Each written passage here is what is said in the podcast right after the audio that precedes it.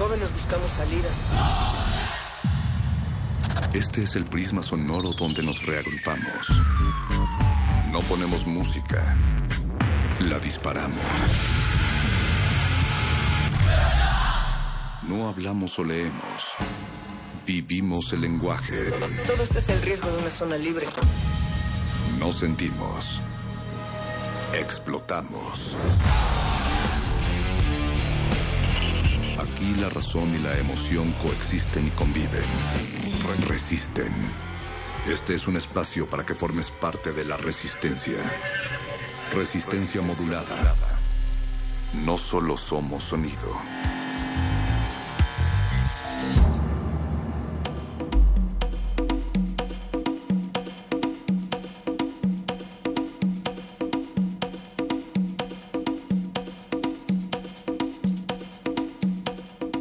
Orejas ansiosas, les damos la bienvenida una vez más a este lugar del que nunca te vas por completo, pero al que tampoco has llegado del todo. Muchas personas nos han contactado a lo largo de estas semanas, nos preguntan cómo hubiera sido el copete de Peña Nieto en años o en sexenios anteriores, no lo sabemos todavía, pero los invitamos a que se pongan en contacto con nosotros para hacer sus propuestas y pues no se olviden de que no hay otra salida del laberinto más que la de la resistencia y el presente se aproxima. Natalia Luna. Perro muchacho, la resistencia que les acompaña de aquí a la medianoche, hoy es lunes 26 de septiembre de este año 2016. El último, ¿no? Y El recuerden, 26. sí, recuerden también que a través de el sentido del oído, de lo sonoro, ejercemos memoria. También es uno de los vínculos más directos con la memoria que tenemos. Memoria en la cual, pues hoy estaremos hablando de varias cosas a lo largo de la semana también. Sí, sí. Hoy, en particular, se están cumpliendo dos años de Ayotzinapa y este suceso en el cual siguen desaparecidos 43 estudiantes normalistas. Y por supuesto que un equipo de resistencia modulada estuvo presente en las manifestaciones que se dieron cita esta tarde de las 4 de la tarde del Ángel de la Independencia hasta el Zócalo. Escucharemos algo de esto más adelante, pero también es un día en el que hablaremos de muchos otros temas, perro. Es un día en el que hablaremos de muchos otros temas. Eh, recuerden que tenemos vías de contacto, Facebook, Resistencia Modulada, Twitter, arroba R Modulada y transmitimos también a través de www.resistenciamodulada.com. Queremos que nos contacten, que nos digan quiénes son, en dónde están, qué están haciendo y sobre todo, eh, pues qué quieren sentir con los oídos porque esta noche es muy especial. Tenemos eh, Noche de Literatura con El Gordo y el Flaco de la Literatura. Los muerdelenguas hablarán acerca del acto de plasmar en tinta y papel la vida de otra persona. Curiosas anécdotas de la vida de personajes, artistas y otros más. Y Cultivo de Ejercicios, nuestra sección de música, recibirá la visita de Cintia Flores, directora editorial de Indie Rocks Magazine, y van a preparar sus oídos con una muestra sónica previa del festival.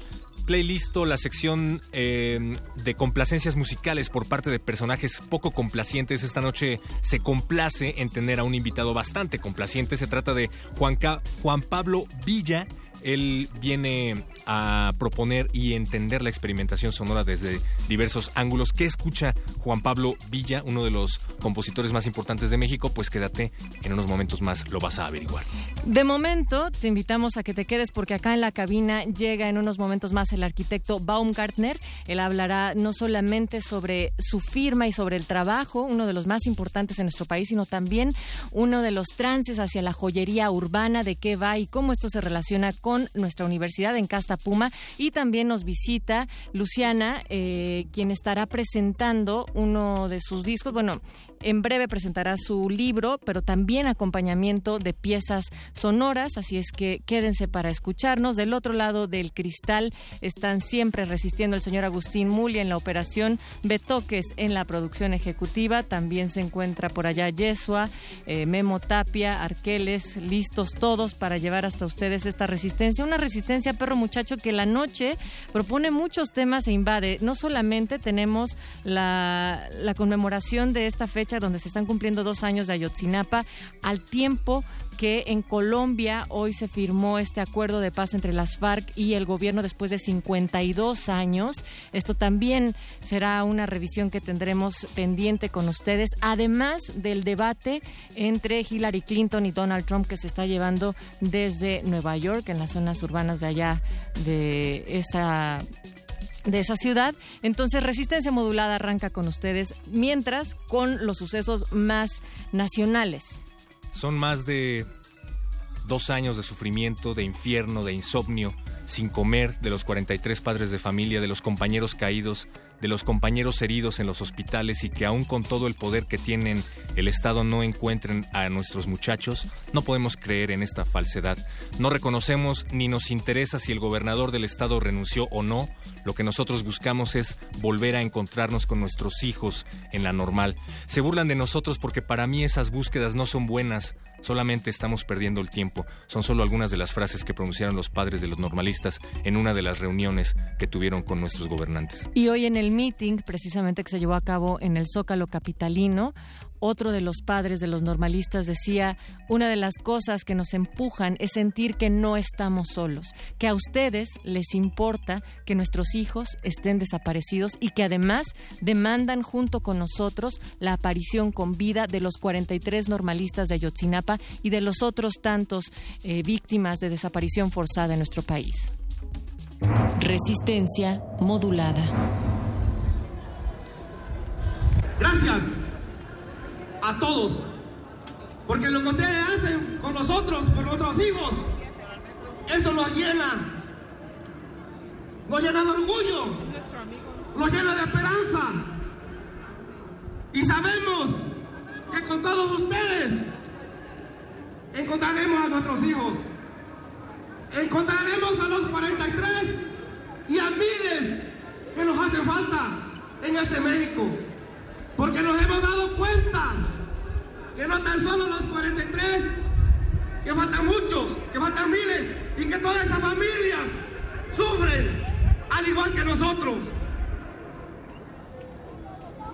Queremos decirles exactamente hace dos años, como esta tarde, como esta hora, nuestros hijos todavía estaban a salvo, todavía no sabían lo que les iba a pasar, lo que este pinche gobierno iba a hacer para atraparlos, como que si ellos fueran los delincuentes. Nuestros hijos son estudiantes, y digo son estudiantes porque deben de estar vivos, porque no tienen delito, porque son unos niños, porque son unos inocentes. Por eso digo que tienen que estar vivos nuestros hijos. Y así los vamos a estar esperando, vivos, porque así se los llevaron. La radio resiste. Resistencia modulada. Resistencia modulada. Los consideramos héroes anónimos, motivo de orgullo en el campus. Su esfuerzo no ha pasado desapercibido y consideramos que merece un justo reconocimiento.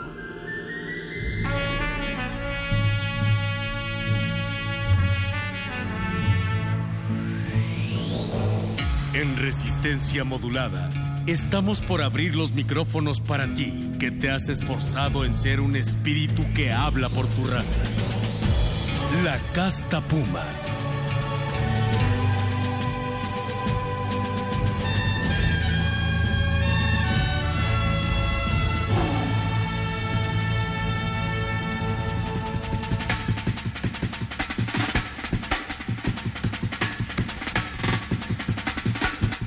Seguimos en Resistencia al aire a través de Radio UNAM 96.1 de FM y www.resistenciamodulada.com. Esta noche en Casta Puma tenemos el honor de ser acompañados por el multipremiado arquitecto mexicano Juan Carlos Baumgartner. Ahorita ya me golpearás por haber pronunciado mal tu apellido, seguramente, mi querido Juan Carlos. Eh, socio fundador de la firma más importante del país, Pace y además, desde luego, egresado de la máxima casa de estudios, la Universidad Nacional Autónoma de México. Bienvenido, Juan Carlos. Gracias, muchas gracias. Oye, Juan Carlos, para nosotros es un gran orgullo tenerte en esta sección porque resaltar los logros no solamente académicos es importante y tú tienes una trayectoria profesional que dice bastante de un universitario que se ha tomado la arquitectura en sus manos. Deja tú muy en serio, si no has hecho lo que has querido a través de la arquitectura. ¿Cómo influye tu formación dentro de la UNAM para tu actividad profesional que has logrado? Bueno, eh, además de, de, de, las posibilidades que te da la, la, Facultad de Arquitectura y la UNAM en general, algo que me sucedió a mí que, que fue que me marcó muchísimo y, y, y, creo que solo puede suceder en una universidad como, como la UNAM es que yo terminé de casualidad oyendo una clase de psicología ambiental okay. en la Facultad de Psicología.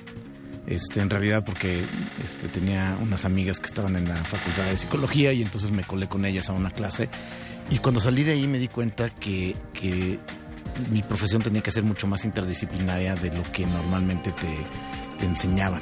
Tú has dicho, bueno, leímos una cita en la cual eh, dice que la arquitectura puede ser una herramienta para mejorar la sociedad. ¿En qué sentido podrías platicarle al auditorio que consideras esta declaración? Bueno, yo creo que por más de 200 años los arquitectos nos hemos enfocado en tratar de, lograr un equilibrio entre forma y función, este, cosas bonitas que funcionen. Y esa ha sido como, como el, la máxima que hemos estado buscando. Y en realidad estoy convencido que hay unos layers de profundidad, este, unas capas de profundidad que tienen que ver con cómo la arquitectura afecta en salud, en el desempeño, en comportamientos de las personas. Y hay hace, hace poco en una revista americana, este, Science America, empezaron, hablaban de un tema que, que decían que las, el ser humano es una, tiene una capacidad de convertir experiencias en biología. Y entonces que de alguna manera están desarrollando esta teoría en la que, en la que tus experiencias las puedes convertir en elementos que transforman tus códigos y tu, tu, tu ADN, ¿no? Wow. Y, y, es sumamente interesante porque al final termina siendo como casi un, un, un dibujo de, de, Escher, este, que dibujaba la mano dibujando a la mano. Sí, claro. ¿no? Y ya McCullen lo, hablaba de, algo de esto cuando decía que, diseñamos herramientas que después nos van a, diseñar a nosotros. ¿no? Eh, así sucede con la arquitectura. Hacemos arquitectura que se vuelve, un, los americanos le llaman un feedback loop, que es casi infinito en el que, en el que la arquitectura que hacemos determina mucho eh, el marco cognitivo con el que leemos la realidad y a su vez volvemos, con ese marco cognitivo, volvemos a crear arquitectura que vuelve a alimentar ese marco, entonces se vuelve como, como un loop infinito. Y entonces la arquitectura tiene un gran potencial de transformar comportamientos, de ayudar a la gente a tener una mejor salud, de, de, hacer organizaciones más productivas, dependiendo de qué, qué, especialidad de arquitectura hagas, pero, pero tenés como muchos layers más complejos que únicamente hacer cosas bonitas que funcionan. ¿Cómo, cómo logras esto? ¿Cómo logras eh, trabajadores, maestros, eh, alumnos, locutores de radio más felices a través de la arquitectura? Bueno, este, afortunadamente la, la, Universidad de Harvard hace 10 años sacó, inició Ciencias de la Felicidad, entonces de alguna wow, manera ya hay... Sí, ya hay, hay, científicos que, de, alguna manera ya no hacen ver esto como el hippie come flores que viene a decirte que el diseño puede hacerte feliz, sino tiene toda una parte científica y mucho tiene que ver con, con los avances que ha habido en neurociencia. Eh, muchísimo material, en posiblemente los últimos cinco años se ha generado más conocimiento de cómo funciona nuestro cerebro, la memoria, eh, esto que les platicaba del marco cognitivo, cómo, cómo modifica nuestra, nuestra percepción de la realidad, etcétera, de lo que habíamos tenido en los últimos 500. ¿no? Y entonces, esta, este, toda esta información nos da muchísimo material para empezar a hacer una arquitectura, hemos llamado neuroarquitectura, que utiliza los resultados de la neurociencia en cuanto a todos estos temas y los aplica al diseño. En casos específicos de, temas de felicidad, el, hay, hay, una teoría desarrollada en, en, Harvard por Amy Curry que lo que dice es que el, lenguaje no verbal, cómo utilizas tu cuerpo en el espacio, no únicamente le da un mensaje a quienes te, ven. Este, la, gente que te ve y ve tu, lenguaje no verbal tiene una lectura de quién eres y, le das mucha, mucha información de quién eres a través de tu lenguaje no verbal. Pero no únicamente se queda ahí, sino que tú a ti mismo alimentas eh, con información a través de tu lenguaje no verbal. Pero no nada más en la parte de la, de, de la psique, sino también en una parte más compleja que es a nivel químico. Como usas tu cuerpo en el espacio, modifica tu química. Entonces tú puedes tomar posturas de poder y tu testosterona se, se eleva. Y tú puedes tomar posturas de, tos, de, de poder y, y tu, tu, tus eh, niveles de estrés se, se, reducen. Y entonces lo que tú puedes hacer con el diseño es ayudarle a la gente a, a usar su cuerpo de una manera distinta eh, y, la química de, estas personas va a empezar a ver modificada. Juan Carlos, no queda duda después de escucharte que has integrado muchísimas otras áreas del conocimiento y de la experiencia y de la vida en tu quehacer profesional, pero además estás incursionando en el diseño de joyería, uno de tus más recientes proyectos, y nos gustaría que también nos platicaras porque se relaciona con nuestra urbe, con distintas colonias de la Ciudad de México. Sí, eh, la verdad es que eso surgió porque eh, tengo una impresora en 3D en la oficina y de repente la veía ahí este, un poco subutilizada y entonces empezamos a jugar con ella y le diseñé a mis hijas unos, unos brazaletes que tenían unas trazas urbanas de la, de la colonia en la que viven. Entonces es un poco agarrar el mapa de la colonia y convertirlo en un brazalete, ¿no? Y, y empezaron a tener mucho éxito y entonces eh, conseguimos una organización, una empresa que las imprime en distintos materiales y una cosa llevó a la otra y ahora están en, el MOAC, este, en la tienda del MOAC eh, y hay una línea completa, algo que surgió de, este, de un hobby, ¿no? pues vayan al MOAC. Es decir, ahorita puedo ir al, al MOAC o mañana, perdón, eh, y conseguir uno de estos brazaletes. Sí, sí, sí, hay distintas colonias, desde la Condesa, Roma, etcétera, eh, en distintos materiales, principalmente en plásticos, pero también hay este plata, oro, de, todo. Y todo es todo es impreso en 3D. Y esto también se relaciona. ¿Hay de Iztapalapa, por ejemplo? No, pero oh. hacemos una. Si la traza es interesante, seguro. Bueno, pues es muy grande, seguro va a ser muy grande, eso sí. Quiero una de Tepito. Oye, pues eh, ¿Cómo y hacia dónde crees que se dirige la arquitectura en nuestro país? Todos estos, eh, todas estas teorías de las que nos hablabas, em, todas estas formas de, mejorar la, conducta eh, de las personas, ¿se están haciendo aquí en México? ¿Se está empezando a aplicar? Yo creo que muy poco. Este, yo creo que una de las cosas que tenemos que cambiar es cómo educamos a, los arquitectos, porque seguimos educándolos con estos mismos conceptos de ya en, muchas ocasiones medio anacrónicos del arquitecto como, como este genio que, busca una, una, forma espectacular. Y yo creo que lo que lo que México tiene que empezar a hacer es, en Europa le llaman diseño basado en evidencias, y empezar a entender mucho más las consecuencias que tiene el diseño en, en la vida de las personas y la responsabilidad que tenemos los diseñadores en transformar nuestra realidad, ¿no? Hemos, mientras sigamos pensando que lo único que podemos hacer son cosas bonitas que funcionan, vamos a estar al margen de las decisiones importantes de este país y no vamos a aportarle de verdad este, cosas trascendentes a la sociedad. ¿no?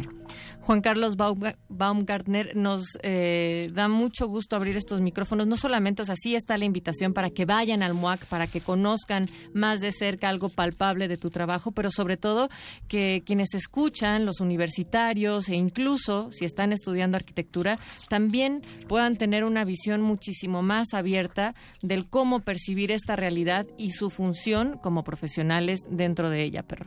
Juan Carlos Baumgartner, pues muchísimas gracias por haber estado aquí con nosotros. Y por ponernos tu apellido de trabalenguas para arrancar bien la emisión. Yo sí lo dije bien, ¿no? Baumgartner. Por favor, eh, dile a la Resistencia en dónde pueden consultar más tu trabajo y otros proyectos que estés haciendo. Eh, la página del despacho es spacemex.com y mi Twitter es JC Baumgartner.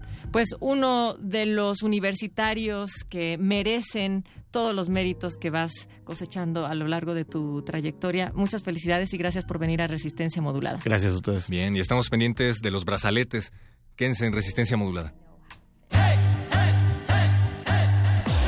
silla del águila de Krause que eh, y hay otro libro de él mismo que quiero recordar el nombre.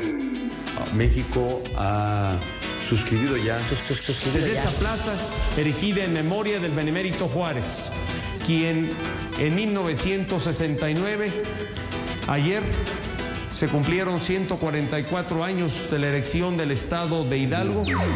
Investment in infrastructure, infrastructure, infrastructure, También el presidente de la República a veces se equivoca. Resistencia modulada. Poemas visuales que se transforman en viajes por distintas latitudes. Historias increíbles pero posibles. Realidades que rebasan la ficción. Docs MX, Festival Internacional de Cine Documental de la Ciudad de México, del 13 al 22 de octubre. Consulta la programación en www.docsmx.org. Resistencia Modulada invita. En la vida cotidiana aparecen civiles comunes y corrientes. Pero al entrar en la sala de cine, su juicio visual es inapelable, sus opiniones certeras y a la cabeza, su humor ácido como sus palomitas. Una proyección cinematográfica comentada en tus oídos. Ellos son retinas de retinas.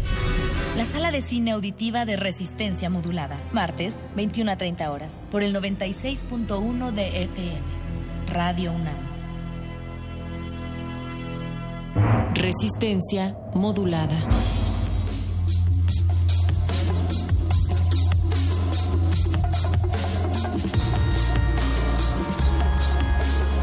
Ahora recibimos en la cabina resistente a Luciana Villegas. Ella es escritora, directora de arte, actriz y fotógrafa eh, y nos viene a platicar sobre una nueva incursión también en otras de las formas expresivas que has encontrado a lo largo de tu vida, Luciana, que es la escritura y con motivo de la presentación de tu libro La Selva o el Gran Desorden, Confusión y Asunto Complejo. Y queremos que nos cuentes de qué va, pero además porque tiene muchos elementos incluso sonoros. Bienvenida, Luciana. Hola. Visuales. Hola, mucho gusto. ¿Cómo estás, Luciana? eh, pues sí, es una mezcla de varios elementos. Eh, a la hora de terminar el libro, que es mi primer como gran proyecto o, proyecto un poco más completo, eh, pues pensé que hacía falta más, ¿no? O sea, tenemos tantos recursos hoy en día eh, y no se me hacía suficiente el libro, o sea, sentía que para tener una experiencia más completa tenía que haber algo que también se escuchara. Y después, cuando pensé en cómo presentarlo, cómo compartirlo al mundo, eh, pues igual dije, tiene que haber algo que estén viendo, algo que sientan, que huelan, o sea, esa experiencia a la hora de compartirlo. Ah, tomen eso, audiolibros. Y, y esto, que está, esto que estás diciendo, Luciana, me recuerda también a lo que hace unos momentos eh, Juan Carlos comentaba sobre todos los elementos y la multidisciplinariedad que uno tendría que tener desde cualquier profesión. Y viendo el libro y de lo que nos cuentas de la presentación, pues justo lo que queremos anunciarles es que ustedes solo lo podrán vivir realmente si acuden a la presentación del libro y les vamos a regalar tres pases dobles en lo que está esta charla con Luciana Villegas y que nos cuentes, para ir antojando al auditorio, Luciana, de qué va eh, el libro La Selva. O El Gran Desorden, Confusión y Asunto Complejo. Título pequeño. pues creo que el nombre lo dice todo. Eh, pues creo que siempre estamos buscando eh, entendernos o entender algo, ¿no? O sea, creo que al, al, momento de acercarnos al arte, sea cual sea la disciplina, estamos buscando respuestas o encontramos de nuevo otras preguntas que no nos habían cruzado la mente y pues en la breve experiencia que he tenido hasta ahora de vida, eh, pues lo plasmé en esos textos. Eh, sobre todo, pues claro está la experiencia amorosa y los ciclos que se viven a lo largo de la vida, ¿no? O sea, creo que nacemos y morimos muchas veces en esta vida. Eh, y pues hablo de esos ciclos, lo trato de hacer de la manera más sincera posible.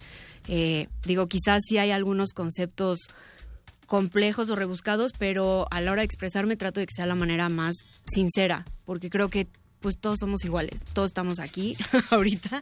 Entonces, pues eso, es eso, crear como empatía eh, con quien sea, con quien se deje.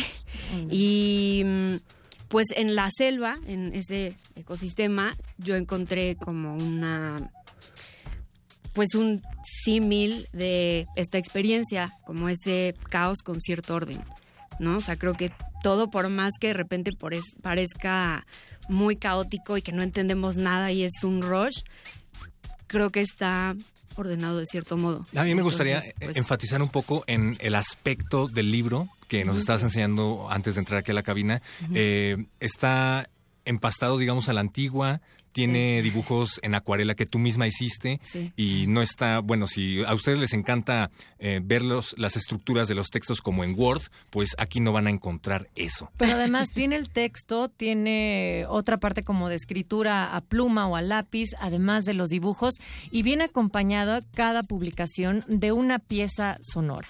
Es como, como un diario que tú hubieras hecho en tu casa y que decidiste compartirlo con el resto de las personas. Exacto. Sí, de hecho cuando acabé el, el libro, el original, dije, ¿y ahora cómo voy a hacer para replicar esto? Entonces, eh, pues fui muy afortunada al encontrar un gran diseñador, eh, se llama Rogelio Vázquez, y él me acompañó en este proceso de, pues, hacer el maquetado, ¿no? De ver cómo podemos reproducir esto ahora en un primer tiraje pequeño de 100 copias. Eh, pero pues sí, realmente como tú lo escribiste, es como una especie de diario, o sea, fui encontrando elementos, ¿no? Los textos que ya tenía poemas eh, y ver con qué imágenes, tanto fotografías como algunos elementos también como algo de alquimia y acuarelas, ver, fue, fue- es un- sí, es como una serie de collages. Y la música, eh, eh, sí, es una pieza completa, digo, sí está dividida en tracks, pero al final lo dejamos en una pieza de una hora y pues igual, o sea, va llevando como de la mano por este viaje que son los poemas. Este viaje que tendrá como resultado una presentación de tu libro el 29 de se- de septiembre. Dinos en dónde, a qué hora y eh, para que también la resistencia se apunte luego, luego y nos escriban. Va a ser a través de las redes sociales que vamos a regalar estos boletos. Recuerden, arroba R modulada el Twitter y Facebook Resistencia Modulada. Pues sí, va a ser este jueves 29 a las 7 de la noche, empieza, eh, en la Galería de Cultura Colectiva, que está en la calle de Chiapas, 186, esquina con Medellín. Y pues ahí los estaré esperando con mucho gusto a quien. Va a ser una intervención, un tipo de instalación también y la música, Sí. entre otros elementos. Voy a intervenir el espacio, eh, no les digo con qué, para que sea sorpresa, pero pues es llevar esta experiencia visual, que es el libro, ahora sí que en 4D, Wow. y que entren a un espacio que pues es la selva en cierto modo, no literal, ¿no? O sea, no es recrear un- una selva, es como esa experiencia como entre mística y oscura, no sé. La selva de la Eh, cabeza de Luciana. Exacto. y pues sí, se, eh, va a estar eh, escuchando la pieza. eh, y pues nada, que disfruten de esa experiencia. Pueden adquirir el libro si quieren ahí. Y pues nada, platicar. Pues ahí está la invitación. Además de los pases dobles, tenemos tres pases dobles para la presentación del libro de Luciana Villegas, La Selva o el Gran Desorden, Confusión y Asunto Complejo, el 29 de septiembre en la Casa de Cultura Colectiva. La Galería de Cultura Colectiva.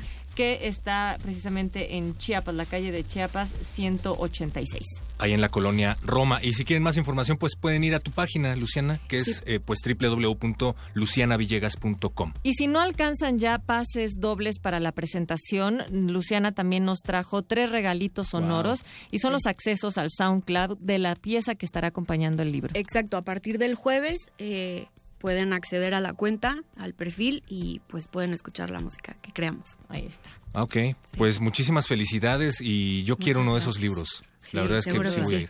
ir. Si no me das el que traes ahorita, voy a, voy a ir a tu presentación. No me balconesa. Bien, Gracias. muchísimas gracias. Luciana Villegas. También nos pueden llamar en una de esas, ¿verdad? O, Ah. ¿Sí? ¿Que ¿Para que se lleven los pases? ¿O qué? ¿El sonido? Bueno, pues que nos Ah, llamen pues, también, pero perdón, tú es eres que- el especialista en los números. Nos está hablando nuestro amigo, nuestro amigo imaginario Betoques. Esta noche no nos está diciendo que quememos cosas, nos está diciendo que nos pueden llamar 55 23 54 12 y 55 23 76 82 a través de las líneas telefónicas. También se pueden llevar una de las tarjetitas sonoras que nos trae Luciana Villegas. Pues muchas gracias y que vaya mucha gente y que la pases muy bien el 29. Muchas gracias.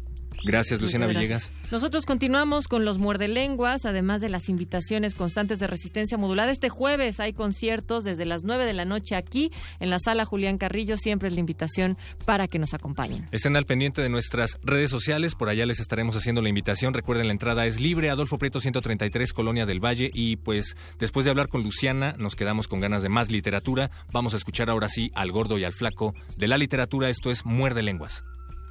Resistencia modulada.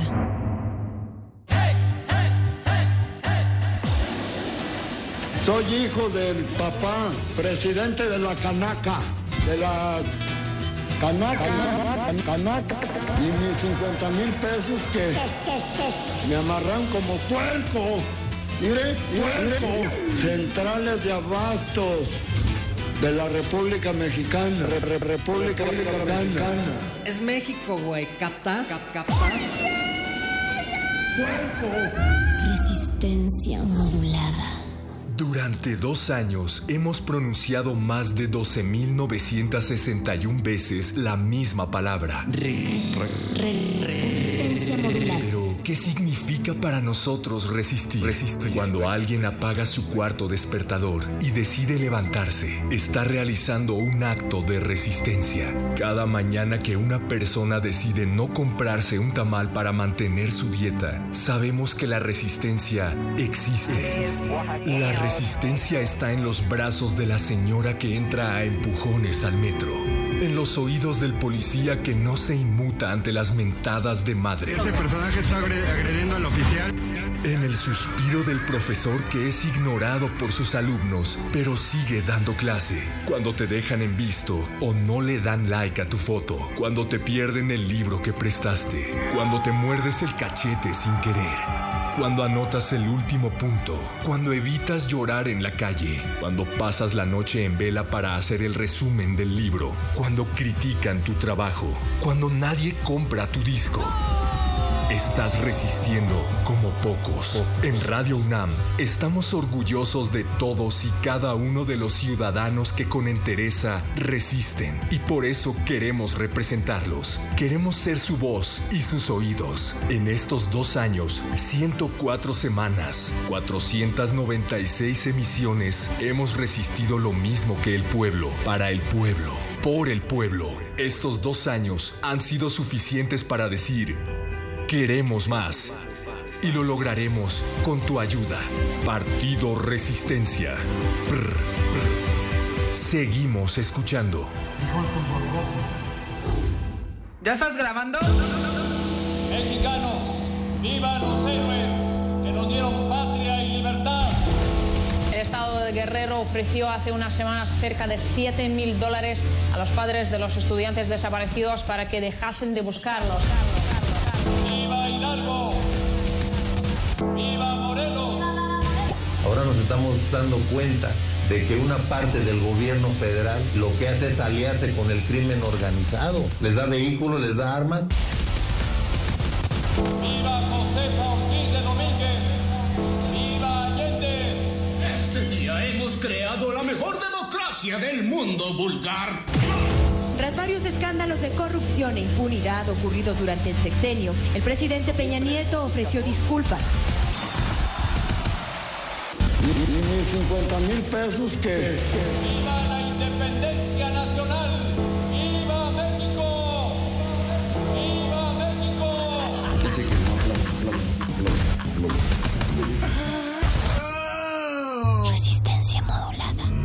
Buenas noches. Resistencia.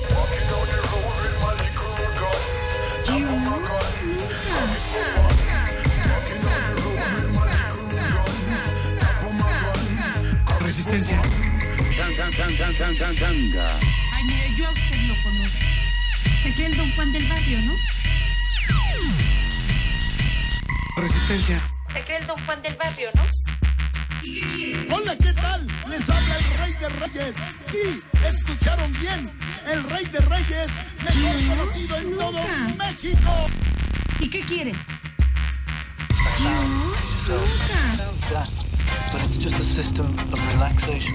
Mis padres me dicen la resistencia. Resistencia. Mis padres me dicen la resistencia. Resistencia. Resistencia. Resistencia. Resistencia. Resistencia. Pues mis me dicen la resistencia. Resistencia. Resistencia. Pues mis me dicen la resistencia. Mis padres me dicen la resistencia.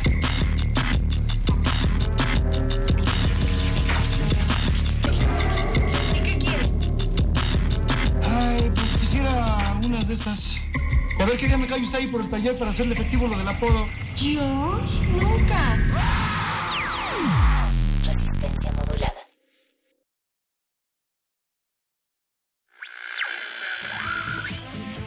Muerde escuchas, oyeristas de lo bueno y lo importante. Sintonicen el cuadrante, mantengan sus lenguas listas. Aquí están los repentistas de la mente más gallarda, y saltándose la barda viene luego un lenguaraz. Todo eso y mucho más grabando? el muerde lenguas lo guarda. Muerde lenguas. Muerde lenguas. Muerde lenguas.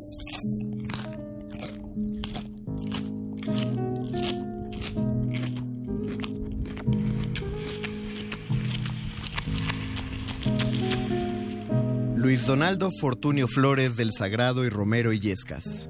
Nacido de y criado por media docena de vírgenes en las fuentes de Apolo, adquirió el don de la palabra a sus 100 días de nacido, cuando solo podía comunicarse a través de citas a los clásicos. Este excelso dominio de la palabra descuidó otras funciones motoras. Se alimentó solo hasta los 6 años, caminó sin ayuda a los 10 y escribió con su propia mano a los 15. A esa edad le fueron entregados el kindergarten, la primaria y la secundaria honoris causa. En la preparatoria contrajo sus primeras nupcias con una mujer cuyo nombre y origen se desconocen, salvo un par de pinturas rupestres halladas en la pared del cuarto del poeta. También se sabe que la anulación del contrato nupcial ocurrió debido a un tecnicismo eh, a causa de los derechos de exclusividad de las palabras del escritor. Con la firme esperanza de formalizar su oficio, entró a la Facultad de Filosofía y Letras a la carrera de escritor, como él siempre llamó a la licenciatura de Letras Hispánicas. Espíritu libertario y anarquista y redento, formó su propio plan de estudios para terminar en siete años una carrera de cuatro. Entre sus mayores logros están su puntaje perfecto en el Capulinita, haber inventado las tortas de taco dorado y, más recientemente, dominar un dato no dominado, no dominado por el doctor Arqueles, lo que le valió adquirir poderes cuasi deíticos, convirtiéndose en el doctor Flores. Mario Alberto Eduardo Higinio Conde de Rodríguez y Valtierra, abandonado por su familia cuando aún era un infante de 14 años, fue adoptado por una amable pareja de terratenientes de ascendencia vietnamita, de quienes heredó el gusto por el puerco, el arroz y los animales en miniatura. Su juventud transcurrió sin un problema mayor que el de crecer en Ciudad Neza, lo cual es siempre un problema mayúsculo. Se mantuvo en el cuadro de honor para evitar que le robaran los zapatos por cinco años consecutivos hasta llegar a la secundaria, donde inició una red de tráfico de respuestas de exámenes. Tras un breve escándalo de corrupción y abuso de poder en su condición de jefe de grupo, saltó a la preparatoria donde conoció las mieles de la literatura y las tortas de chilaquiles con milanesa.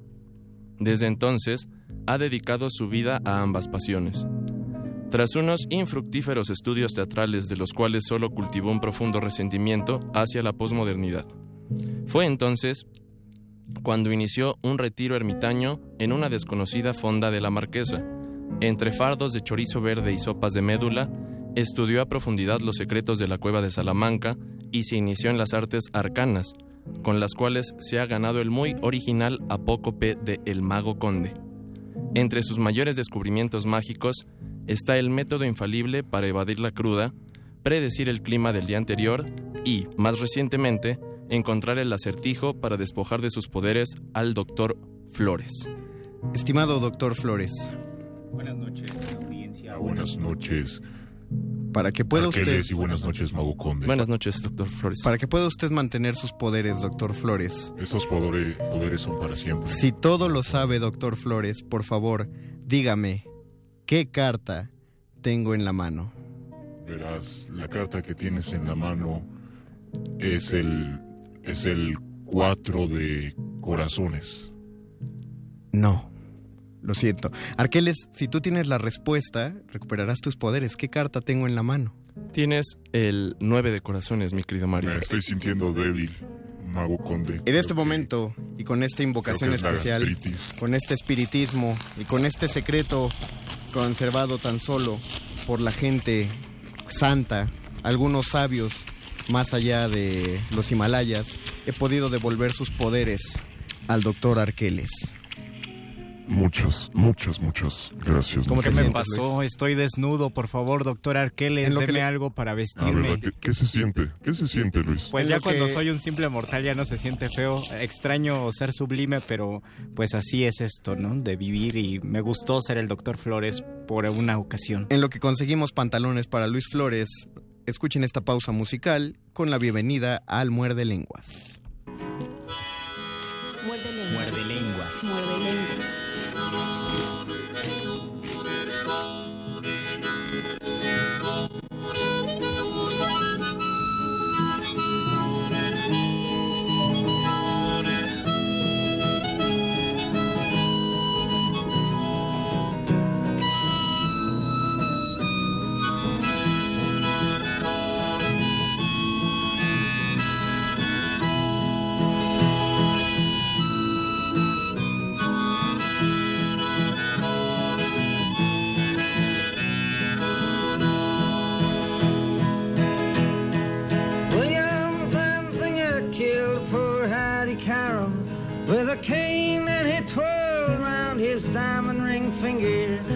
At Baltimore hotel.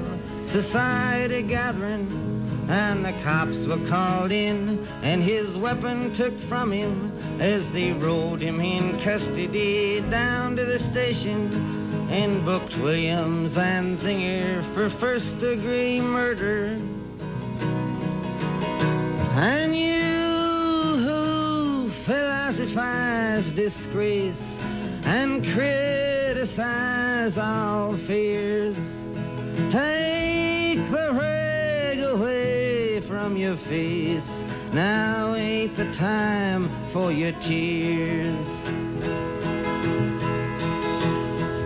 Williams and Zinger, who at 24 years owns a tobacco farm of 600 acres with rich, wealthy parents who provide and protect him, and high office relations in the government of Maryland, reacted to his deed with a shrug of his shoulders and swear words and sneering, and his tongue it was snarling, and in a matter of minutes on bail was out walking.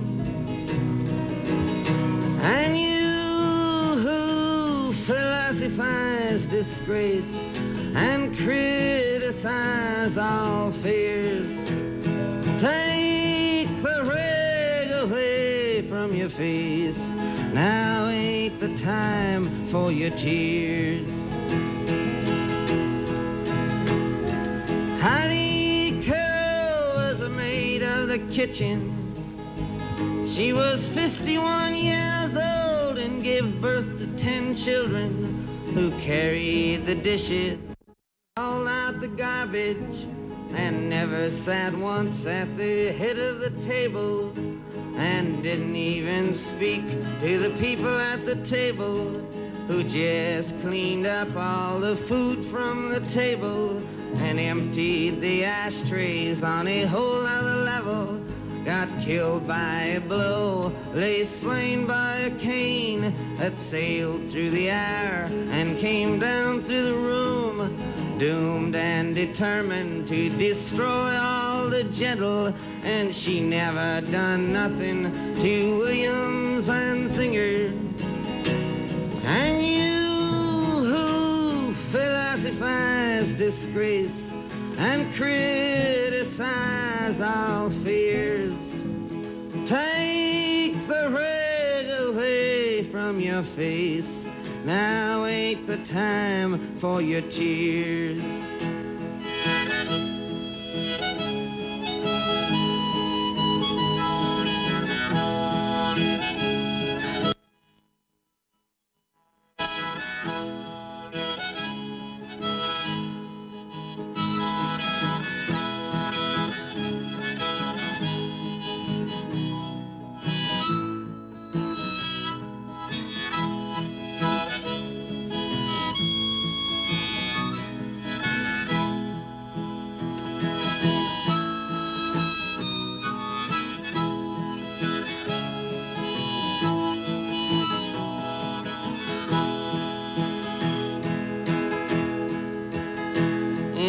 Courtroom of honor, the judge pounded his gavel to show that all's equal and that the courts are on the level and that the strings in the books ain't pulled and persuaded and that even the nobles get properly handled. Once that the cops have chased after and caught 'em, and that the ladder of law has no top and no bottom, stared Aquí,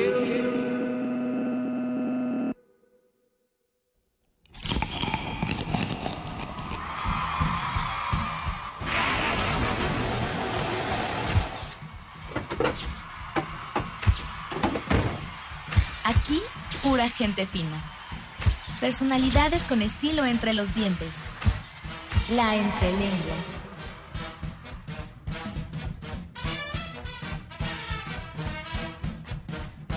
Lunes 26 de septiembre y acaban de dar en este momento el 10 para las 10 de la noche para que queden tan solo dos horas de este programa. Los saluda feliz de que haya funcionado su conjuro el mago conde. Y un mortal más, como todos ustedes, Luis Flores del Mal. El doctor Arqueles sigue sonando en las ondas Me siento bien ser otra vez yo Me gusta ser yo. A mí me, me- yo me siento bien de que ya tengas pantalones.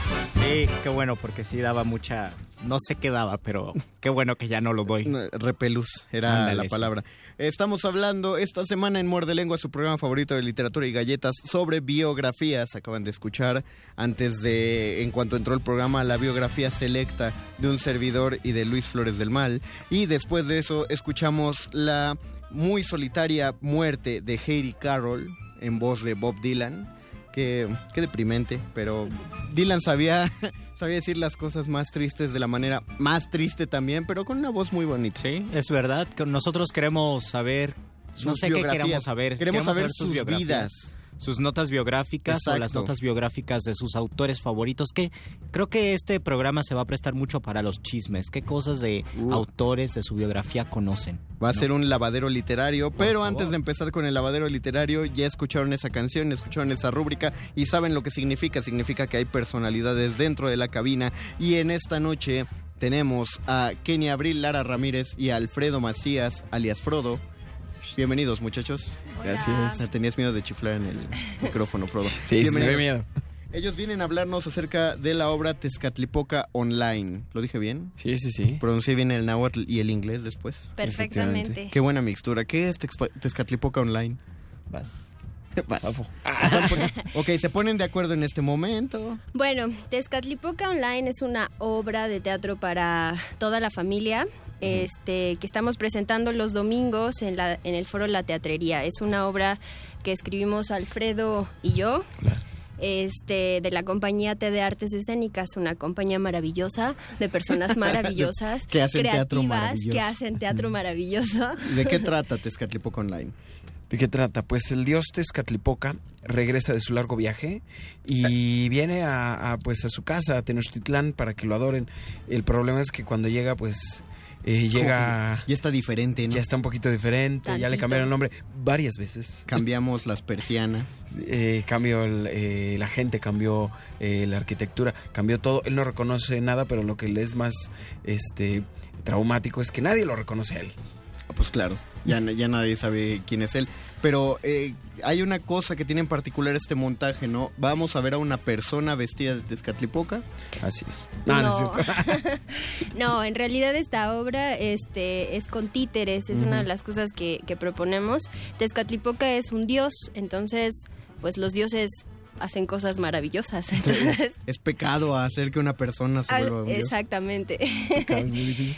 Entonces, pues necesitábamos a, a actores maravillosos para hacerlo y qué mejor pues que los títeres que están tan llenos de magia, ¿no? ¿Cuántos títeres hay en ese? Van a salir en escena más o menos. Tezcatlipoca. Esencialmente son, son no todos, pero cinco. los cinco con muchachos. ¿Y cuántas personas tienen que manejar los títeres? ¿Hay cinco personas, uno por cada títere?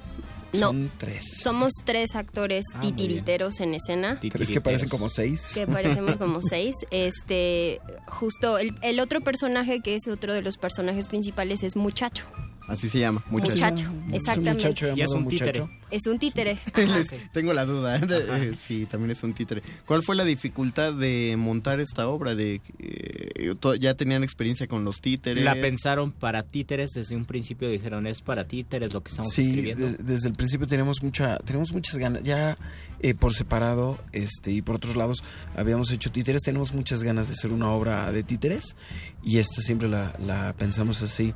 Eh, la dificultad, eh, no sé, yo creo que eh, eh, mandar nuestro mensaje que es, por un lado recuerda a, a la cultura eh, náhuatl, a la cultura mexica y a los mitos, y por otro lado hacer que, que pegue con este otro mensaje donde, vamos, no atacamos las redes sociales ni la tecnología, pero sí es una invitación a que se le haga un, un buen uso, ¿no? De pronto, de pronto agarramos el celular y solo estamos, este, pues, ¿sabes? Como Compartimos... ahora, por ejemplo. Como en este momento. Como en este momento, por ejemplo. Y de pronto digo, hay cosas muy divertidas, pero a veces como que nada más nos clavamos en eso y se nos olvida que también es una puerta a la información, ¿no? Entonces queríamos dar como esos, esos mensajes eh, de que no es uno eh, encima del otro, los dos pueden convivir, el Tezcatlipoca y el online. Y es decir, Tezcatlipoca tiene su Facebook y tiene Sí. su Twitter y lo... De hecho, de hecho lo tiene... Hay, hay un perfil por ahí, ¿no? Sí, de hecho el muchacho le hace su perfil a Tezcatlipoca, pero no les vamos a contar de más de la Pero historia. eso es real, yo puedo sí, buscarlo en búscalo Facebook. y lo puedes ver. Mira, es este, te voy a- yo, yo soy si amigo hago- de él. Ok, voy Te a lo voy a enseñar La verdad es que Tesca no es muy bueno con las redes sociales, entonces luego no comenta Es- mucho. y es bueno con, no con las redes sociales, sino con la sociedad, es bueno. Es un buen dios, sí, la verdad es que Es una buena es, un- bestia. es una buena bestia. este, hay muy pocas personas que conocen a Tezcatlipoca. Sí, muy pocas. No sé si conozcan, pero Tezcatlipoca es justamente el hermano de Quetzalcoatl, ¿no? Es- Sí, el es- hermano, el hermano incómodo. Exactamente. Eso es lo que nos han dicho, ah, pero pues nada más en el sentido de que, de que Quetzal como que suele robarle foco, ¿no? Y además era un dios que lo adoraban escondidas, ¿no? Dicen que ponían una figurilla de Tezcatlipoca en las iglesias y los los indígenas iban a rezar, pero en realidad estaban rezándole a Tezcatlipoca. Tezcatlipoca. Ah, mira. Es que. Tezcatlipoca justo fue un- era el dios de la incon- eh, del inconsciente, el dios de el dios de la guerra también era en una de sus este Como facetas. de sus facetas también el dios de la música y del baile. Si quieren, si quieren Supera redimirse eso, con él, Apolo. si quieren redimirse con él, busquen a Tezcatlipoca Yaotl en Facebook. Es, es efectivo, Betoques. Puedes buscar, señor productor Betoques, a Y a Tezcatlipoca. Tezcatlipoca le pedimos que nos Yaotl. dé like en Resistencia Modulada y que nos siga también en Twitter. Hay que enseñarle a usar las páginas de Facebook. Sí, la eso. verdad es que no es, no es tan sencillo enseñarle a un dios prehispánico. Yo quería comentar, hablando como de esto de las biografías, Sí, que sí, sí. La verdad es que hacer el texto fue muy complicado porque hay un montón de versiones de los mitos prehispánicos, muchas, muchas. Es como si no hubieran existido. Pero aparte de las versiones, hay unas versiones que son un poco perversas. Yo creo que esas hay que creerles. Sí, que mientras esas... más oscuro, mientras más de menos pensarías que quieren saber de esa información, yo creo que esa es la información real. Sí, porque además te dan unos, unas, unos tips muy, muy interesantes. Ah, oh, oh, vaya. oh.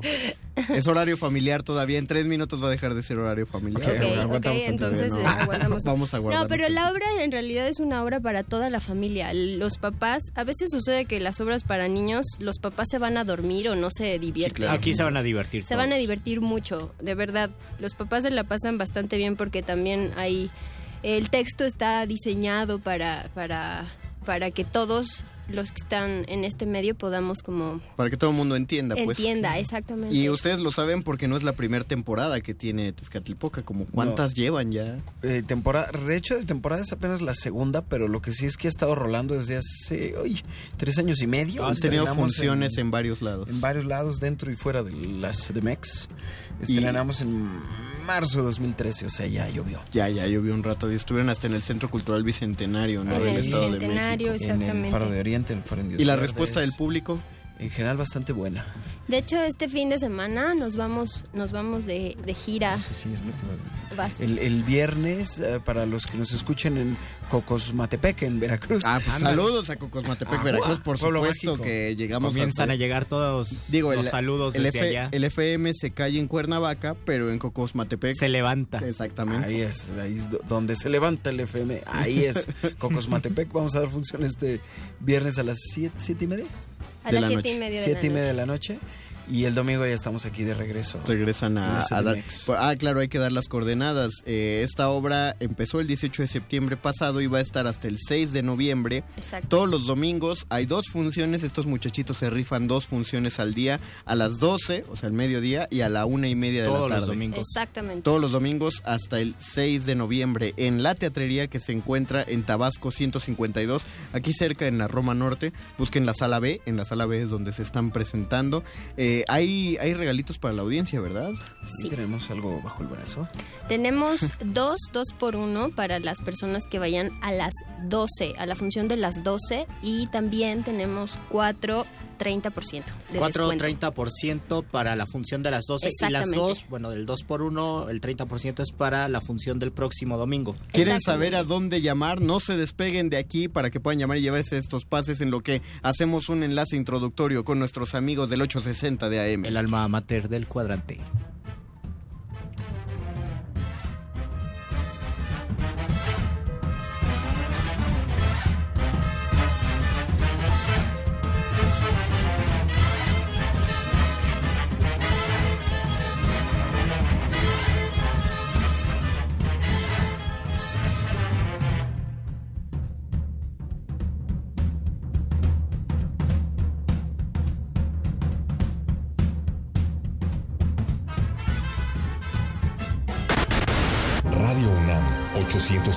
De amplitud modulada, lo invita a mantener la sintonía compartida con el 96.1 de FM. A continuación, resistencia modulada. Turn it up. Turn, turn, turn, turn, turn it up.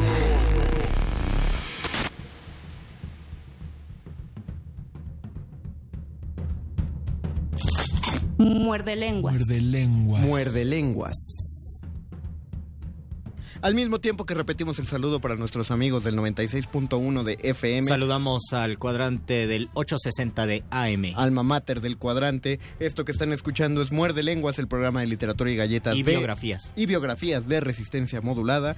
Les pedimos que se pongan en contacto con nosotros para que nos cuenten sus chismes literarios favoritos o su propia biografía, su propio extracto biográfico en Facebook Resistencia Modulada. Twitter, arroba R modulada, si su biografía cabe en 140 caracteres. Ándale, pues por ejemplo, la nuestra sí.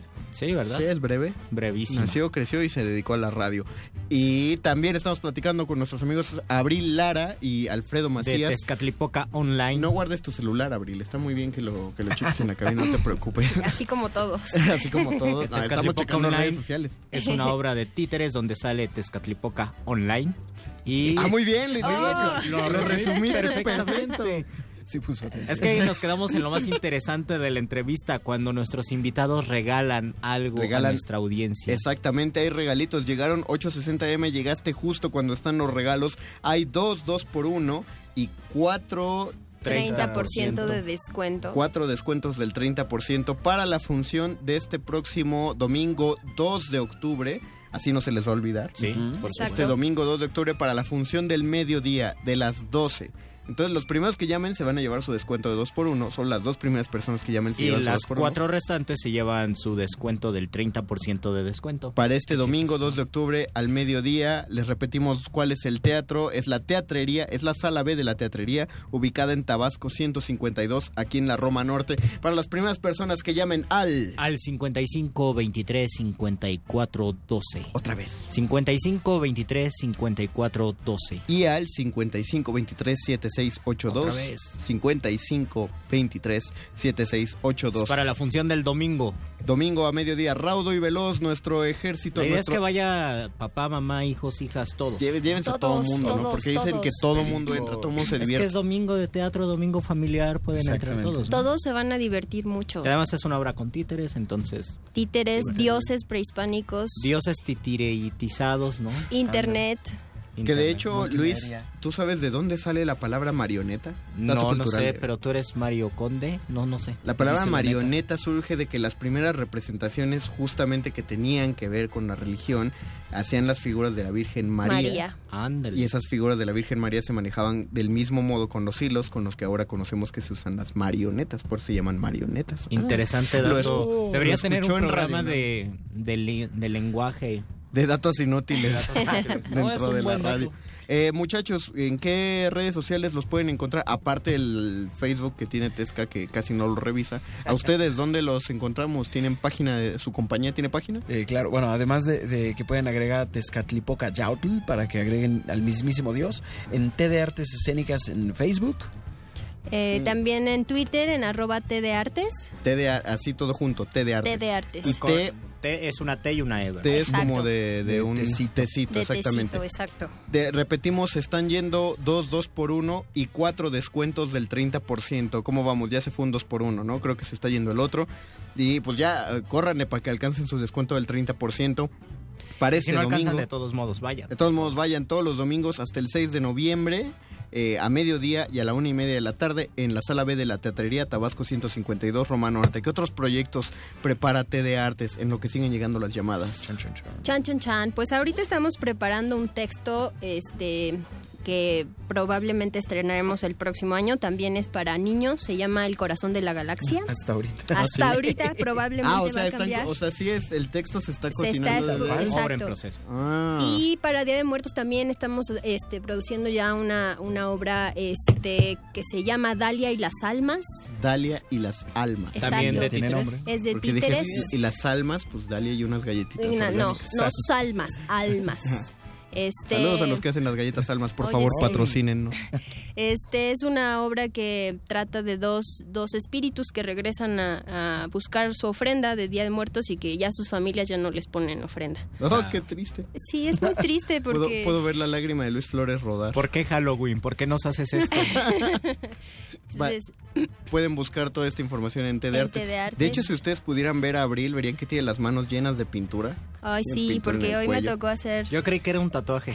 Un tatuaje No. muy conceptual. ¿Qué Tengo- es ahora de tatuaje? Es esa pintura en Tengo el cuello. pintura en las manos y en muchas otras partes porque, pues, se hace con todo el cuerpo. Wow, wow, wow, bueno. Bueno, ya Ya- entramos, ya al entramos horario, al horario, al ya son horario no familiar, pero bueno, algo con lo que quieran dejar a los mordescuchas acerca de Tezcatlipoca Online. Eh, pues Tezcatlipoca tiene una frase que probablemente este, quizás conecten con ella, que, que dice algo así como, escucha tu corazón, confía en ti y bailale.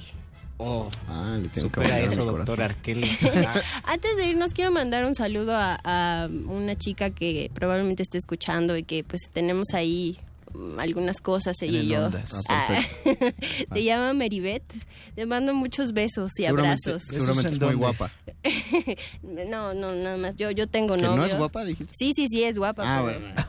Este, y también a Luis Barrera, que probablemente nos esté escuchando. Yo creo que él no está escuchando. Espero que, espero que sí. No, no es cierto, sí, sí. Saludos Luis, saludos Beribet, muchas gracias eh, Alfredo Macías, Abril Lara por haber estado esta noche en la cabina de Muerde Lenguas. Gracias, Ojalá se les llene el teatro, mucha popó para este Mucha, domingo. mucha. Les lo esperamos también ustedes. ¿eh? Claro que sí. Ah, sí, claro, por Vayan supuesto. a bailarle y a escuchar su corazón con Tesca. Qué mejor manera de curar esos Y dolores además de es cabeza. domingo de adorar dioses, entonces hay que adorar a Exactamente. Tesca. Domingo de hincártele a Dios. el que no conoce a Tesca, a cualquier barbón se le arrodilla. Exactamente. Muchas gracias muchachos por haber estado esta noche en la cabina. Seguimos viendo acerca de Muerde Lenguas. Vamos a escuchar de Muerde Lenguas, de biografías en Muerde Lenguas. Vamos a oír la historia de Jeremy en voz de este tipo que nunca sé cómo se llama, pero que cantaba en una banda que le fue bien que se llamaba Pearl Jam.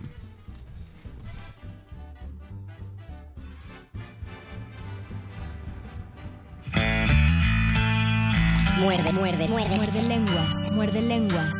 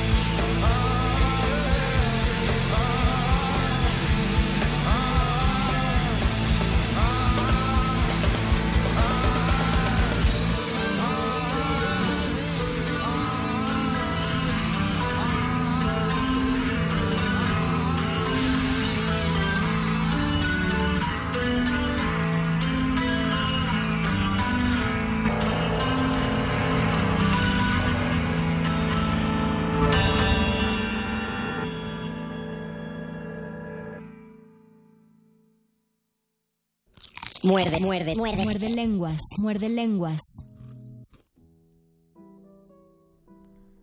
Jeremy de Pearl Jam, señor extraterrestre, quiero dos boletos para Pearl Jam. Por favor, quiero tres. Estamos. No sé por qué. Pero yo también quiero ir. Ah, es que tú no ubicas esos chistes de los Simpsons. Sí lo ubico, pero ya no, Eso- ya no ubiqué después qué viene. después Voy a, voy a vivir para ser tu biógrafo Ah, y voy a poner ya eso. me acordé del chiste. Luis Flores no ubicaba los chistes de los Ya, Simpsons. claro que lo ubico. Estamos en el segmento final de Muerde Lenguas, programa de literatura, galletas y, Y biografías, biografías. de resistencia. Queremos saber las biografías, sus biografías favoritas o las biografías de sus autores favoritos. Hay muchas, pero casi todos los autores escribieron sobre ellos mismos. Muchas de estas biografías se filtran en sus obras literarias y hay uno que otro como Milán Kundera o como Rubén Fonseca Mm, que mm. no quieren nada con las biografías. Ah, o Carlos Castaneda que había salido la otra vez. Son Ah, sí, personas que son autores que se desligan de su biografía y es una parte de su estética no decir absolutamente nada de su vida, no no dar entrevistas ni nada de eso y ahora pues para nosotros sería muy difícil, ¿no? Porque uno piensa en el autor y piensa mucho en su pose como autor, como artista, como rockstar y vemos que pululan las biografías, no todos son así. Por ejemplo, de Castaneda se habla, eh, es bien curioso, casi no lo oigo que salga en las conversaciones o las clases de literatura, al menos yo no lo veo, pero el Muerde Lenguas ya salió dos veces. Sí, es que- muy raro. En un lapso menor a una semana. Saludamos a Guadalupe Torres, ella dice que nos escucha todos los lunes. Qué bueno que Saludos, nos, Guadalupe. que nos escuchas, Guadalupe. Ojalá también nos puedas escuchar los miércoles a partir de las Y los 10 y media de la noche. Ah, y los jueves que estamos en sala, Julián Carrillo. Digo, solo si puedes, no te vamos a obligar a nada. Agradecemos mucho que nos escuche los lunes, que ahora sabe el dato de por qué, de dónde viene la palabra marioneta, que bueno, o, o a lo mejor ya lo sabías. Es una palabra bonita. Y principalmente le mandan saludos al doctor Arqueles, el cual está un par de segundos ya de entrar porque ya es nuestro segmento final. Nada más quiero mencionar otro comentario de un compañero nuestro, Francisco Ángeles, Saludos. que nos dice que ah, deberíamos hablar acerca de los textos biográficos o autobiográficos de Jorge Ibargüengoite, que son muy graciosos. Efectivamente, hay gente, por ejemplo, Ibargüengoite sí tenía cosas que platicar y si no tenía cosas que platicar, lo hacía, lo hacía platicable. Sí, lo hacía divertido, como todas sus anécdotas de los viajes en la América Ignota, todas sus, eh, ¿cómo se llama esto cuando vas, estas delegaciones políticas? Eh, no sé. No Es sé. que se me fue, Ajá. se me fue la palabra, porque no es embajador, pero bueno, todas estas labores como gestor Ah, de ya, cultura, en como la lector. diplomacia, Exacto, ándale esa, diplomacia, sus labores diplomáticas era eso. No todos sabían contar su vida, eso es verdad. Eso, no, es que eso es cierto y, y estoy seguro, eso es un dato curioso. Todos tenemos algo que contar, pero no todos sabemos contarlo. Uno que el que no lo sabía contar para mí era Octavio Paz. Yo creo que pues le dieron el premio Nobel por otras cosas, menos por su biografía. Por hablar de Pero todo había algo, menos de él. Había algo importante en la biografía de Octavio Paz. Uno es que le decían el Lord Byron de la Miscuac. Pero no sé si él se puso, no te rías, es, es nuestro Octavio Ah, de Paz. seguro sí, se lo... Él se puso así el Lord Byron de la Octavio. Paz, Octavio Paz abrió su Facebook Y otra, y otra que nunca vendrá en su Byron. biografía, pero que me contó mi querido maestro Huberto Batis, es que dicen que cuando ganó el premio Nobel, eh, Azcárraga, el padre, lo invitó a, un, a su jet para hacerle una fiesta. Entonces lo disfrazaron de poeta latino con una sábana y una corona de laurel. Y lo cargaron varios de Televisa y le decían, salve, oh poeta, salve. lo condujeron al mar y lo aventaron al mar. No. ¿Quién sabe si sea cierto? Esa es la biografía no contada de Octavio Paz, o a lo mejor es un chisme, no lo sé. Escuchemos más acerca de biografías y o chismes en nuestro segmento final, porque llegó, ¿qué llegó? Llegó la hora. Que nos lo diga, que nos lo diga la radio. ¿Qué llegó?